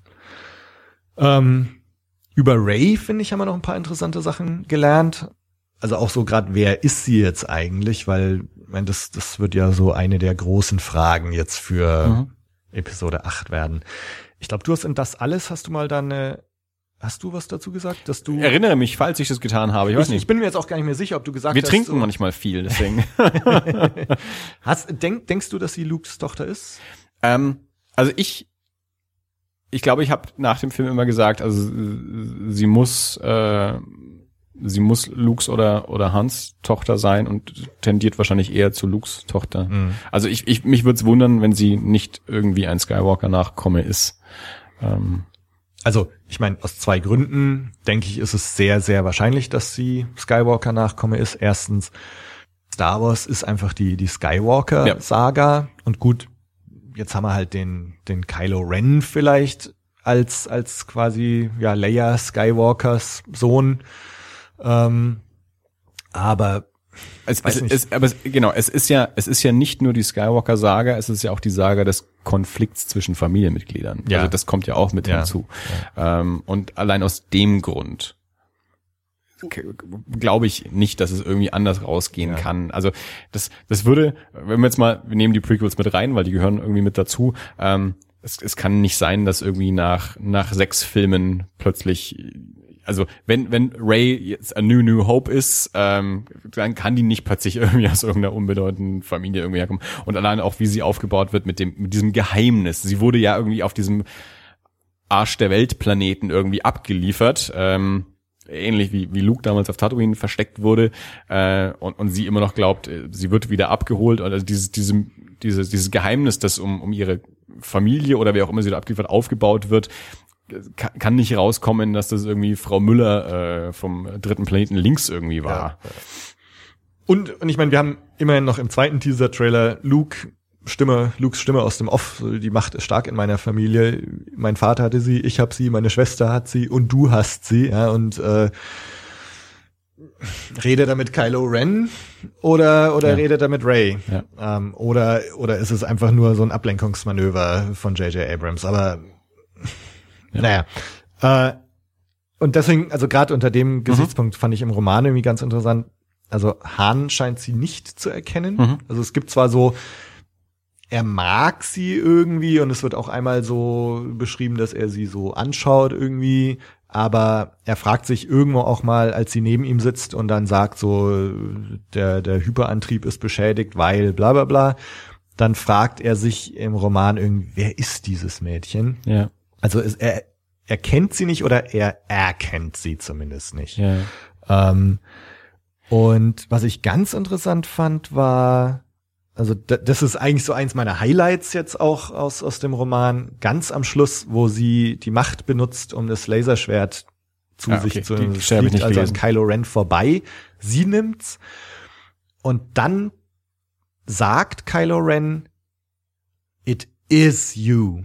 Also vorher fragt er sich nochmal, ähm, da ist, also, also, also jetzt auf, also ich weiß jetzt, jetzt heißt der Planet Takodana, ja. dieser Maskanata-Planet.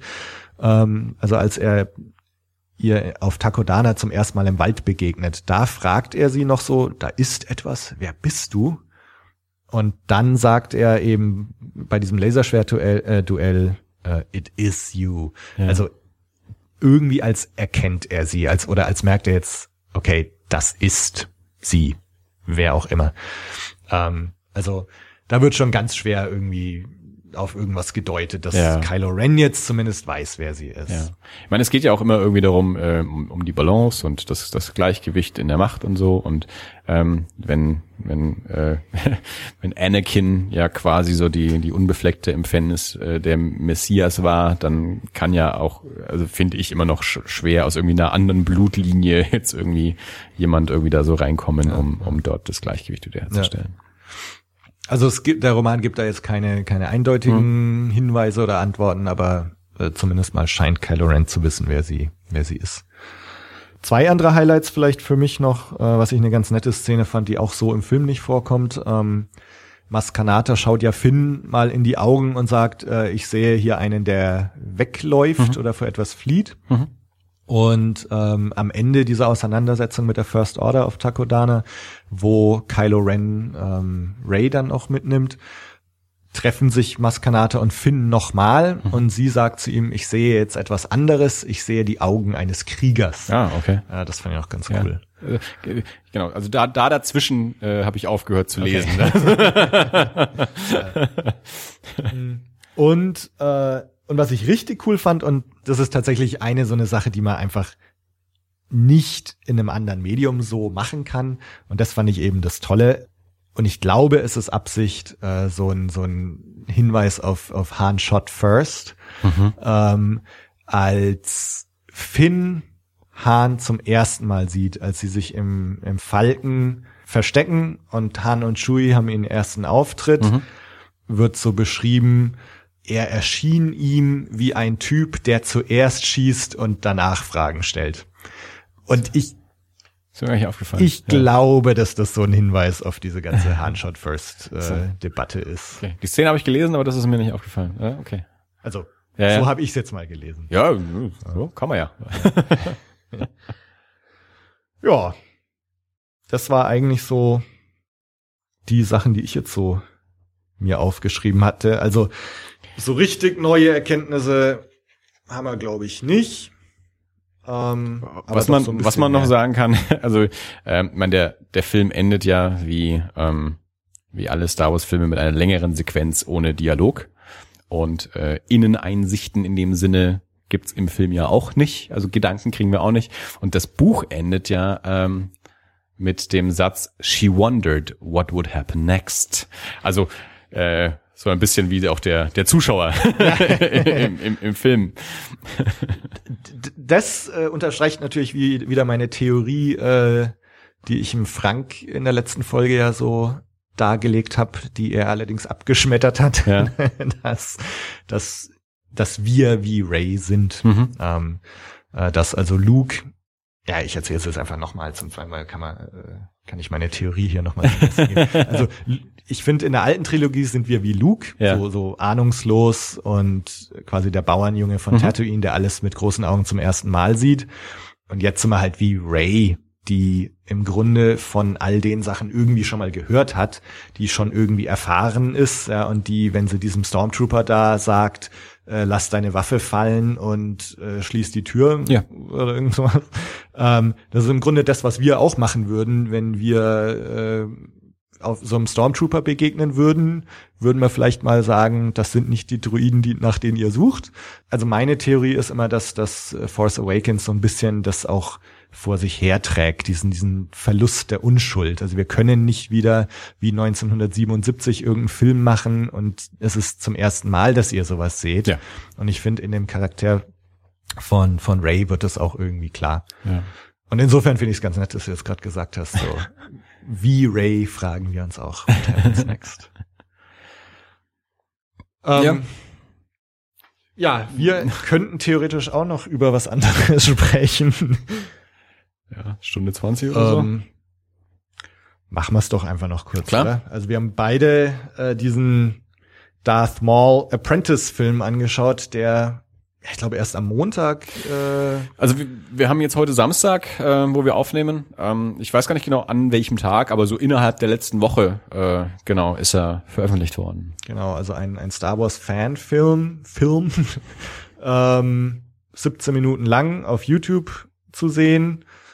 Ähm, hast du ein bisschen recherchiert? Weißt du ein bisschen mehr drüber? Ich weiß relativ viel drüber. Also Okay, ich habe einen Grund, warum ich das Buch nicht zu Ende gelesen äh, habe oder nicht zu Ende lesen konnte in den letzten Tagen, war, dass ich eben äh, meine dafür eingeplanten Mittagspausen ähm, hergegeben habe, um äh, um mich mit diesem Film zu beschäftigen. Also ich hatte ähm, auf Twitter ähm, im, im Das Alles oder im Erie-Kanal oder so hatte ich mitbekommen, dass ein, ein Darth Maul-Fanfilm veröffentlicht wurde, der wohl recht gut wegkommt.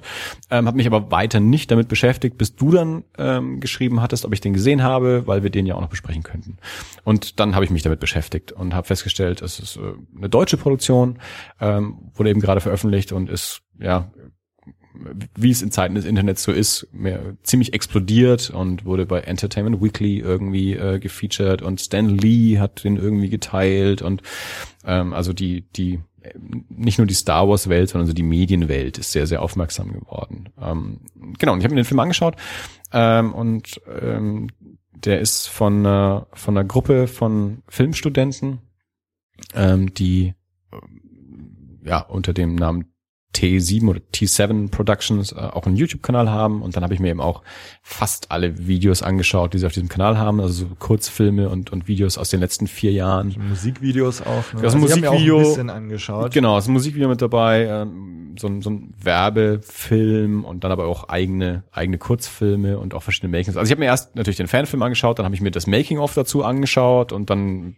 mich hat das, das dieses dieses oder es heißt Behind the Scenes hat mich mehr fasziniert als der Film selbst. Das haben wir auch angeschaut. Ähm, und daraufhin habe ich mir dann eben auch die ganzen anderen Sachen angeschaut. Also es ist, ähm, der Regisseur heißt Sean Bu und ähm, sein, sein Partner in Crime heißt Vidan Tran. Das sind Studenten an der, äh, an der Hochschule in Aachen. Und der Film ist der Abschlussfilm von, von Sean Bu. Äh, und die zwei haben eben schon in den letzten Jahren diverse Filme miteinander gemacht. Äh, so, die, die machen so alles, äh, immer so ein bisschen im, im Wechsel, wenn der eine Regie führt, macht der andere die Kamera und den Schnitt machen sie wieder gemeinsam und produzieren und Special Effects machen sie alles gemeinsam. Und äh, jetzt für, speziell für den Film war Sean Bude Regisseur und Vidan Tran war der, der Action Director. Also der hat auch irgendwie so ein Stunt-Team anscheinend, dieses Team Bay. Und der die ganzen Action-Choreografien, die ganzen Stunt-Choreografien für den Film gemacht. Ich meine, der Film ist im Grunde eine Viertelstunde ein, ein Laser, äh, Schwertduell. Laserschwertduell zwischen verschiedenen, also Darth Maul und, weiß nicht, sechs Jedi oder irgendwie sowas. Ähm, die Produktionszeit war insgesamt zwei Jahre. Ähm, davon waren aber nur 19 Drehtage. Also nur im Vergleich zu zwei Jahre an sich sind 19 Drehtage eine ganze Menge. Also heutzutage Independent-Filme haben manchmal weniger. ähm, was ich auch ganz spannend fand, war äh, der Film. Was glaubst du, was der Film gekostet hat? Also Also entweder war er jetzt besonders billig oder Also- besonders teuer. Ich, gesagt, ich es ist- schätze mal, es- er war besonders billig. Es ist ein Studentenfilm, Ja. ähm, 19 Drehtage verteilt über zwei Jahre. Ähm, der Film hat gekostet, ich weiß keine genaue Zahl, aber im mittleren fünfstelligen Bereich. Also wir können sagen, Ja, also nicht besonders vielleicht zwischen 40.000 und Studentenfilm, 60.000 Euro, also nicht billig. Ja. Aber wie gesagt, verteilt über zwei Jahre. Äh, Wu hat da wohl quasi alles reingesteckt, was er wahrscheinlich mit anderen Projekten irgendwie vorher oder nebenbei auch verdient hat. Ähm, sie haben in der Eifel gedreht und sie haben auch in Holland gedreht. Also am Ende so diese, dieser Sandkampf, Mhm. das ist in Holland ähm, irgendwo. Es sind äh, alles Stunt-Darsteller, äh, die sie dafür ähm, geholt haben. Ähm, der, der Darsteller des Darth Maul, Ben Shammer, ist eben auch so ein, Stunt-Darsteller und äh, großer Cosplayer. Also der, der der ist der Darth Maul in Deutschland, den man so kennen kann. Also wenn einer Darth Maul ist, dann der, ähm, der auch äh, als als Kind irgendwie Ray Park mal bei einer Convention getroffen hat und mit dem wohl irgendwie auch auf der Bühne was gemacht hat und sich dachte, so will ich auch werden. Und irgendwie ist er das jetzt auch. Ähm, und auch die ganzen Jedi sind halt alles so St- Stunt-Leute oder die meisten davon. Also zum Beispiel der dieser Oberjedi, der Blonde mit dem Bart, ist äh, Mattes Landwehr. Ich weiß nicht, ob du die Serie Lasko, die Faust Gottes mitbekommen hast oder ob das in die Zeit gefallen ist, wo du in den USA warst. Aber das war so eine, so eine RTL-Action-Serie um so einen Mönch, der sich kloppt. Das war der. Okay. also ich habe Lasko habe ich in irgendeinem Kommentar gelesen Ja. von den Videos und ich dachte, es gibt ein, ein slowenisches oder kroatisches, ich glaube slowenisches Bier namens Laschko, wird was genauso geschrieben. Ja. Ich dachte, der bezieht sich auf das Bier und habe den Nee, das, Kommentar ist, irgendwie das nicht war so eine gecheckt. Abenteuerserie Okay. um so einen, so einen Prügelmönch Ja. irgendwie und, und das, das war eben Okay. dieser, dieser Darsteller. Ähm, ja, also der, der, der Film, ich habe mir erst den Film angeschaut und, und mir erst gedacht, ja, okay, ja, das ist schon alles ganz nett und so und, und der sieht auch echt gut aus. Teilweise ist das Schauspiel nicht so geil. Also ich finde sie, sie ähm, die, die Svenja heißt die Darstellerin, der, ja, hm, ist halt bei Studentenfilmen auch so. Ja, Das passt schon, aber man, die, die Special Effects sind geil, die Kamera ist richtig geil, die Choreografien sind auch ziemlich cool. Wie- Wieder sie nicht so dolle, aber ähm, die anderen schon, wo man auch da sagen muss, also auch diese Action-Choreografien, die haben die vor Ort gelernt. Also wieder dran hat die halt vorher ähm, sich ausgedacht und auch visualisiert, aber die Darsteller selbst hatten also keine große Vorbereitungszeit, um das einzustudieren, sondern die haben die vor Ort am Tag einstudiert, gedreht und nächste Szene. So. Äh, und wie gesagt, das über zwei Jahre verteilt auch.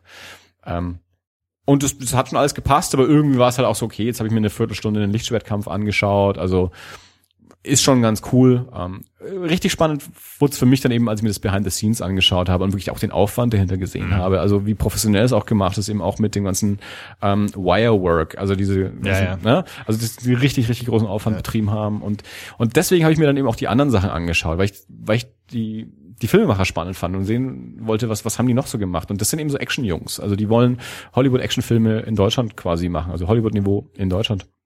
Und wenn man sich die, die Kurzfilme von denen anschaut, ähm, das sind ja eben auch so gerne so, so Martial Arts Kämpfe mit drin und, und also tolle Kamera, aber tolles Bild. Ähm, ob die ein Drehbuch schreiben können, weiß ich nicht. Ähm, aber es sieht auf jeden Fall spannend aus und der Film, wie gesagt, hat ja relativ großen Wirbel gemacht. Ähm, die zwei scheinen sich bisher relativ zurückgehalten zu haben, weil ich habe dann auch versucht, Interviews mit denen zu finden. Mhm. Ähm, und ich habe dann eben nur, ich glaube, NTV hatte irgendwie wohl ein Telefoninterview mit Sean Bu, wo er das dann eben mit dem fünfstelligen Betrag auch gesagt hat. Ähm, aber sonst war nicht viel zu finden bisher. Und dann war ein Teil der Crew, war, ich glaube, vor zwei Tagen bei ähm, Rocket Beans ähm, TV in der Kinosendung, Kino Plus. Ähm, also nicht Sean Bu und wieder dran, aber diverse eben ähm, der, der, der Darsteller und, und äh, von der Produktion. Die haben dann relativ viel erzählt.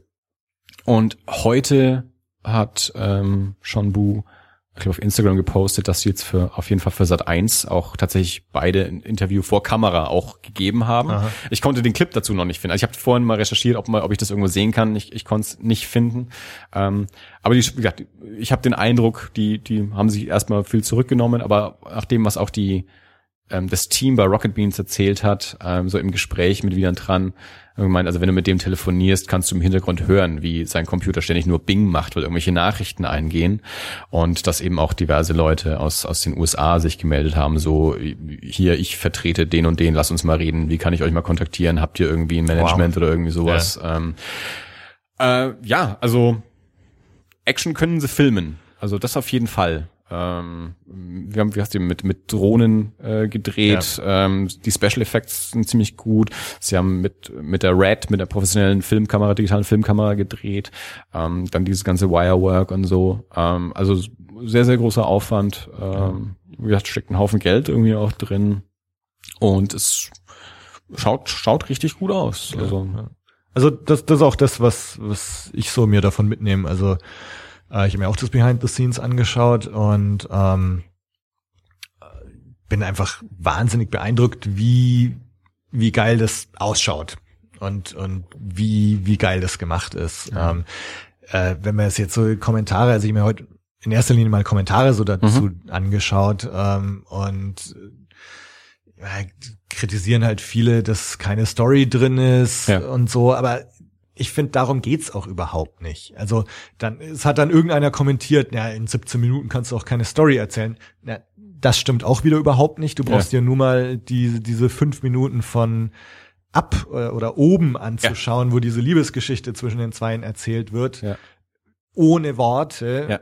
Ja. Äh, zum Heulen schön Ja. in fünf Minuten. Ja. Also du kannst sehr wohl eine Story in fünf Wir haben neulich Minuten mal erzählen. über ähm, Cigarettes and Coffee gesprochen, Ja. äh, den von Paul Thomas Anderson, jetzt nicht verwechseln mit Coffee and Cigarettes von Jim Jarmusch, Ja. sondern eben Cigarettes and Coffee von Paul Thomas Anderson. Und der hat, glaube ich, auch sowas wie eine Viertelstunde, sowas. Der, der macht nichts anderes. Der erzählt dir drei Geschichten äh, ineinander verwoben ähm, darin.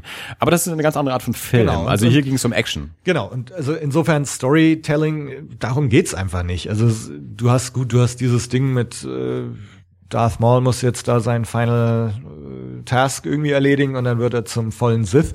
Äh, okay, ja, aber er ist letztendlich ein Vehikel für für die Action und Ja.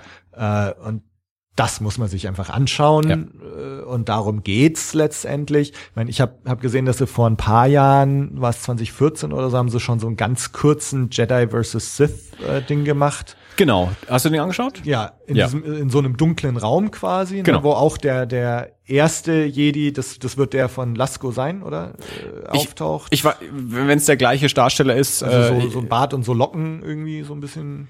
Ähm, ne, ist nee. Das, also das ist der erste in dem Darth Maul Apprentice Film, der erste, den er fertig macht. ja, nee, das Okay. ist ein, nicht der mit den Locken. Okay, also Der, der, der Blonde, der bis zum Schluss eigentlich, Okay. der Blonde mit dem Bart. Alles klar. Ja. Ja. Nee, also der, der erste Jedi, ähm, der, der getötet wird, ähm, der ist auch in diesem Kurzfilm da im Dunkel. Und, Mhm. Ja. und ich, ich sehe es halt so ähnlich, als es, es gab vor ein paar Jahren diesen Film, Ja. mehr oder weniger im Dunkel. Darth Maul kämpft gegen ein paar Jedi. Der Kampf wird auch gar nicht mal gezeigt, wie er zu Ende geht. Das Ja. ist halt einfach eine Art Studie. Ja. Und, und das ist das gleiche jetzt Genau. mit besserem Budget, an Original-Schauplatz gefilmt, mit großem Augenmerk auf Stuntarbeit und Action und, und so weiter. Mhm. Ja, und halt genau so war es irgendwie anscheinend auch gedacht, soweit ich es mitbekommen habe, genau, dass das so, wir haben diesen Kurzfilm gemacht, den würden wir jetzt gern in eine, auf eine Viertelstunde irgendwie groß auch machen, ja. Es, man sieht, es sind auf dem, auf dem YouTube-Kanal auch noch andere Kurzfilme, dass, dass, äh, einer, der geht auch eine halbe Stunde von, wo Widan dran ähm, Regie geführt hat, wo er gesagt hat, er hat bisher nur Actionfilme gemacht, da will er mal was anderes machen. Der erzählt eine Geschichte, der ist nicht actionlastig. Ähm, dann ist noch ein anderer Kurzfilm, der wirklich auch nur ein paar Minuten hat, der macht beides. Der erzählt dir eine Geschichte und hat äh, eine große Actionsequenz. Also da gibt's wirklich so ein, so Martial Arts Fight ähm, durch eine Wohnung, der dir dabei aber auch eine, eine Geschichte erzählt. Ich meine, wie innovativ die Geschichte ist, ist eine ganz andere Frage, aber in dem Sinn ist es dann doch auch immer noch ein Studentenfilm und ähm, die Jungs machen mir jetzt auch nicht den Eindruck, also die, die, die studieren jetzt, glaube ich, nicht Drehbuch, die studieren Kamera, Regie, Special Effects eben, die, wollen Actionfilme machen. Und ähm, das können die. Ja. Ja, Ähm, und ich meine, für mich ist das irgendwie so, also ich habe auch so im Zuge meines Star Wars Fandoms, äh, wann war das so, wird 92 gewesen sein, habe ich mit meinem Bruder und noch einem Kumpel Mhm. haben wir einen Film gedreht namens Time Jones, ähm, eine Mischung aus Indiana Jones und Zurück in die Zukunft. Ähm, und das war im Grunde Klopperei in verschiedenen historischen äh, Zeiträumen. ich durfte den mal sehen. Ja, also da- das, das, das, den müsste ich direkt mal irgendwie digitalisieren. Ja. Ähm, und, und wir haben auch so ein paar Filme äh, gemacht, Indiana Jones, ja, zu dritt oder zu viert, wo ähm, sich halt Indiana Jones mit drei Nazis gekloppt hat. Und dann Ja. haben wir Kamera hingestellt und haben uns äh, eine zehn Minuten gekloppt. Und also ich sehe, das ist jetzt so ein bisschen die professionellere Version Ja. äh, von sowas. Und es, es kommt, es, es geht einfach um Ja. Laserschwertkämpfe, Ja. weil Laserschwertkämpfe sind geil und Darth Maul Laserschwertkampf war sau spektakulär in Episode 1, also machen wir halt mal sowas. Und trotzdem, Und- auch das muss man eben auch inszenieren können und präsentieren können. Also klar, wenn ich kann eine Kamera hinstellen und fünf Leute sich kloppen lassen. Oder ähm, ich mache das äh, aus verschiedenen Ecken und mache einen schönen Schnitt und mache eine Musik drauf und mache Ja. die Effekte geil. Ja. Und ähm, also da, machen die sehr, sehr, sehr, sehr viel richtig. Also, Und die Choreografie, also äh, ich meine, bei uns war das gewollt, aber nicht gekonnt. Ja, also, ähm, aber das, ich meine, es ist auch gefährlich, wenn du so einen Fanfilm machst. Gerade Darth Maul, der halt mit Ray Parks, heißt er Parks oder Park? Park. Park, okay. Ähm, als Wushu-Meister. Und, und ich meine, das war ja, das war für mich eines der großen Dinge halt in Episode 1, wie krass choreografiert und wie krass dieser Laserschwertkampf Ja. ist. Und ich glaube, der hat damals vermutlich tausende Kids irgendwie zu Kampfsport gebracht. Wie vielleicht auch die beiden, die den Film jetzt gemacht haben. Und das nachzumachen, kann ganz schnell nach hinten losgehen, glaube Ja. ich. Also so gewollt, aber nicht gekonnt. Und das ist aber hier auf eine Weise gemacht, das finde ich steht der Choreografie im Film in keiner Weise nach. Ja. Ähm, ist wahnsinnig beeindruckend und, und Ja. saugut gemacht. Und ich meine, darum geht's Ja. für mich in diesem Film. Was mich ein bisschen rausnimmt bei dem Film sind die Studiosequenzen. Also der Anfang und dann auch zwischendrin hat man so Sequenzen ähm, von, ich glaube dann eben, wenn der, wenn der blonde Lasko Jedi stirbt und so, also wenn, wenn du diesen schwarzen Hintergrund wieder hast, der auch in dem, in dem Kurzfilm Mhm. davor Mhm. war, wo dann einfach das, wo das Licht einfach irgendwie so nicht mehr hinhaut, wo, wo du eindeutig merkst, okay, jetzt sind wir im Studio, jetzt sind wir nicht mehr da irgendwie in Holland oder in der Eifel im Wald und sowas. Also ähm, da hatte ich den Eindruck, dass da ist das Licht wieder so ein bisschen billig. Also da, da wirkt das Bild irgendwie nicht so geil wie, wie ihre On-Location Ja, ähm, Aufnahmen. Ja, mich, mich hat der, auch der Anfang, also vor allem die, die Stimme vom Imperator hat mich total raus. Der ist am Ende auch ein bisschen komisch. Am, am Anfang und am Ja. Ende, das, das ist wie so eine Parodie fast schon. Ja. Aber, aber gut, das, also angesichts dessen, was der Film eigentlich macht oder vielleicht machen will, äh, kann man darüber hinwegsehen, finde ich. Ähm, was, was, was mir allerdings, also was der Film mir zeigt, sind aber auch wieder so die, die Unzulänglichkeiten von Darth Maul als, als Filmbösewicht irgendwie. Also, ähm, ich meine, er schaut krass aus, er kann geil kämpfen, aber das Ja, ist es irgendwie auch. Ja? Ich habe ich hab ein bisschen drüber nachgedacht, ähm, auch weil, ja, Kommentare waren natürlich auch so, oder eben auch, warum die Jungs den Film gemacht haben mit Darth Maul, weil sie haben, okay, das war so ein cool, das ist, das war so das Coolste, was die Prequels hatten.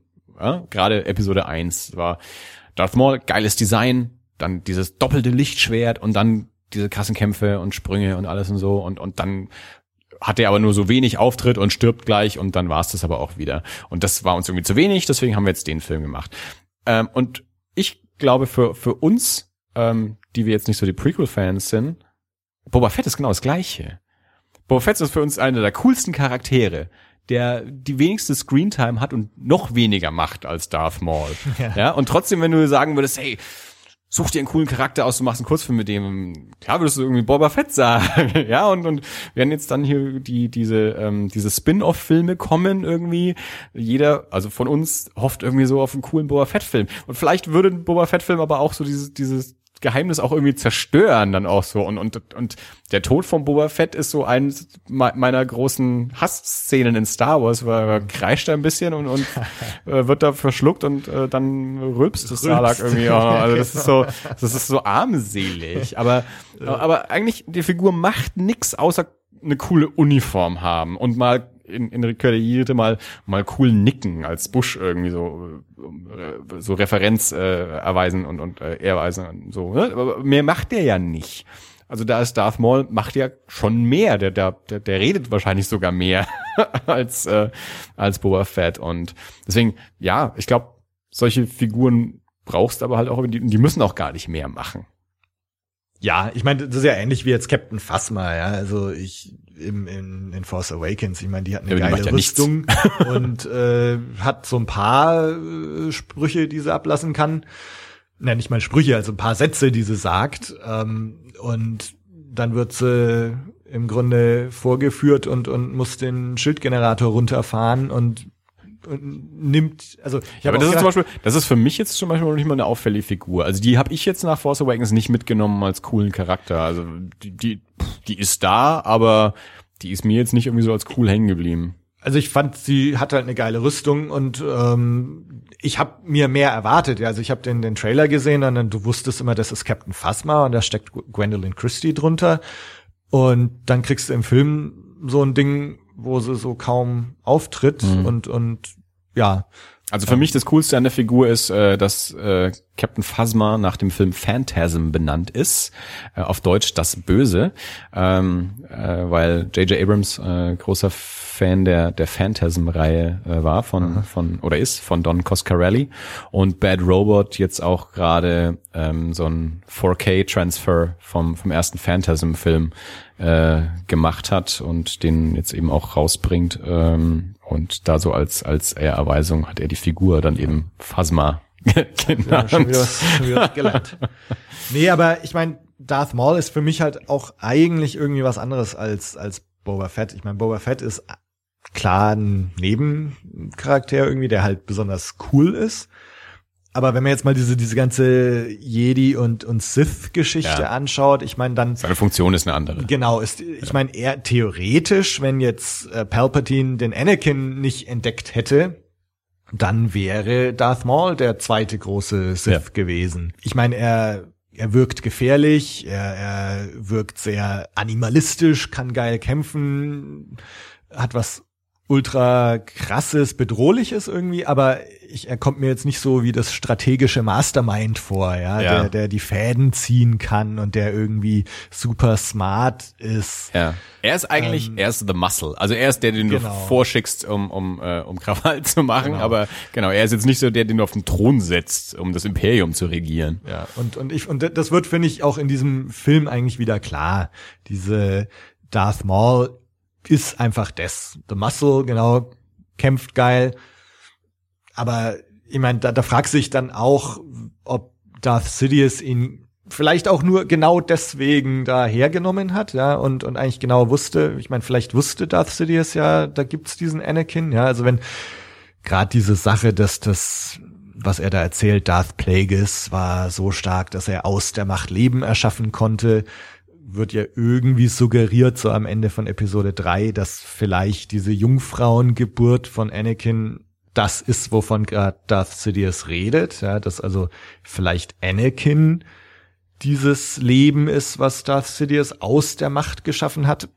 Keine Ahnung, oder, oder Darth Sidious hat's gemacht. Also vielleicht Du hast wusste jetzt zweimal Sidious gesagt gerade. Aber äh, Darth Plagueis, Ja. genau. Ähm, und jedenfalls, dass Darth Sidious entweder davon wusste Mhm.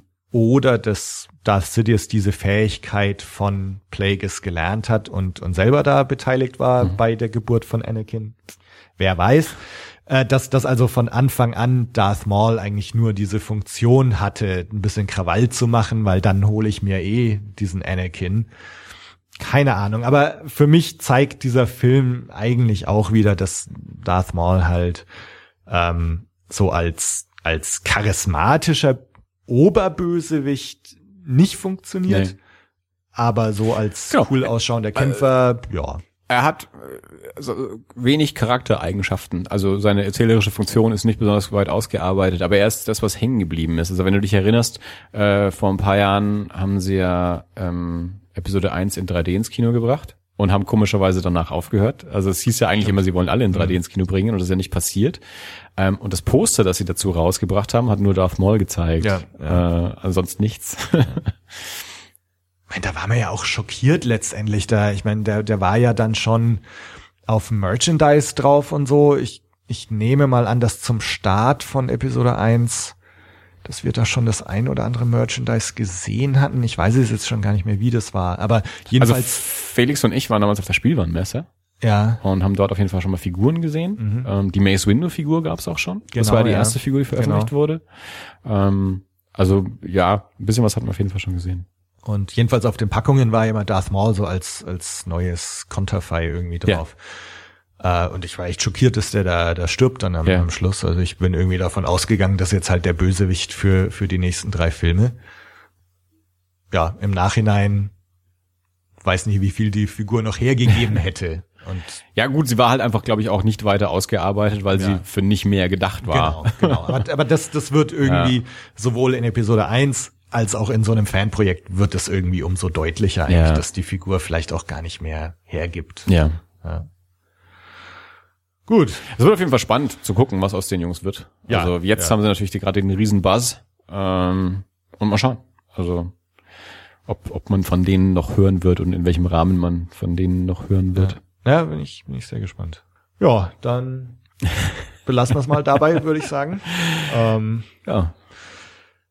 schaut mal auf das alles oder Erie International vorbei. Und ansonsten vielen Dank fürs Mitmachen. ja. Vielen Dank fürs Einladen. Gerne Und, wieder. Ähm, wir hören uns beim nächsten Mal. Ciao. Ciao.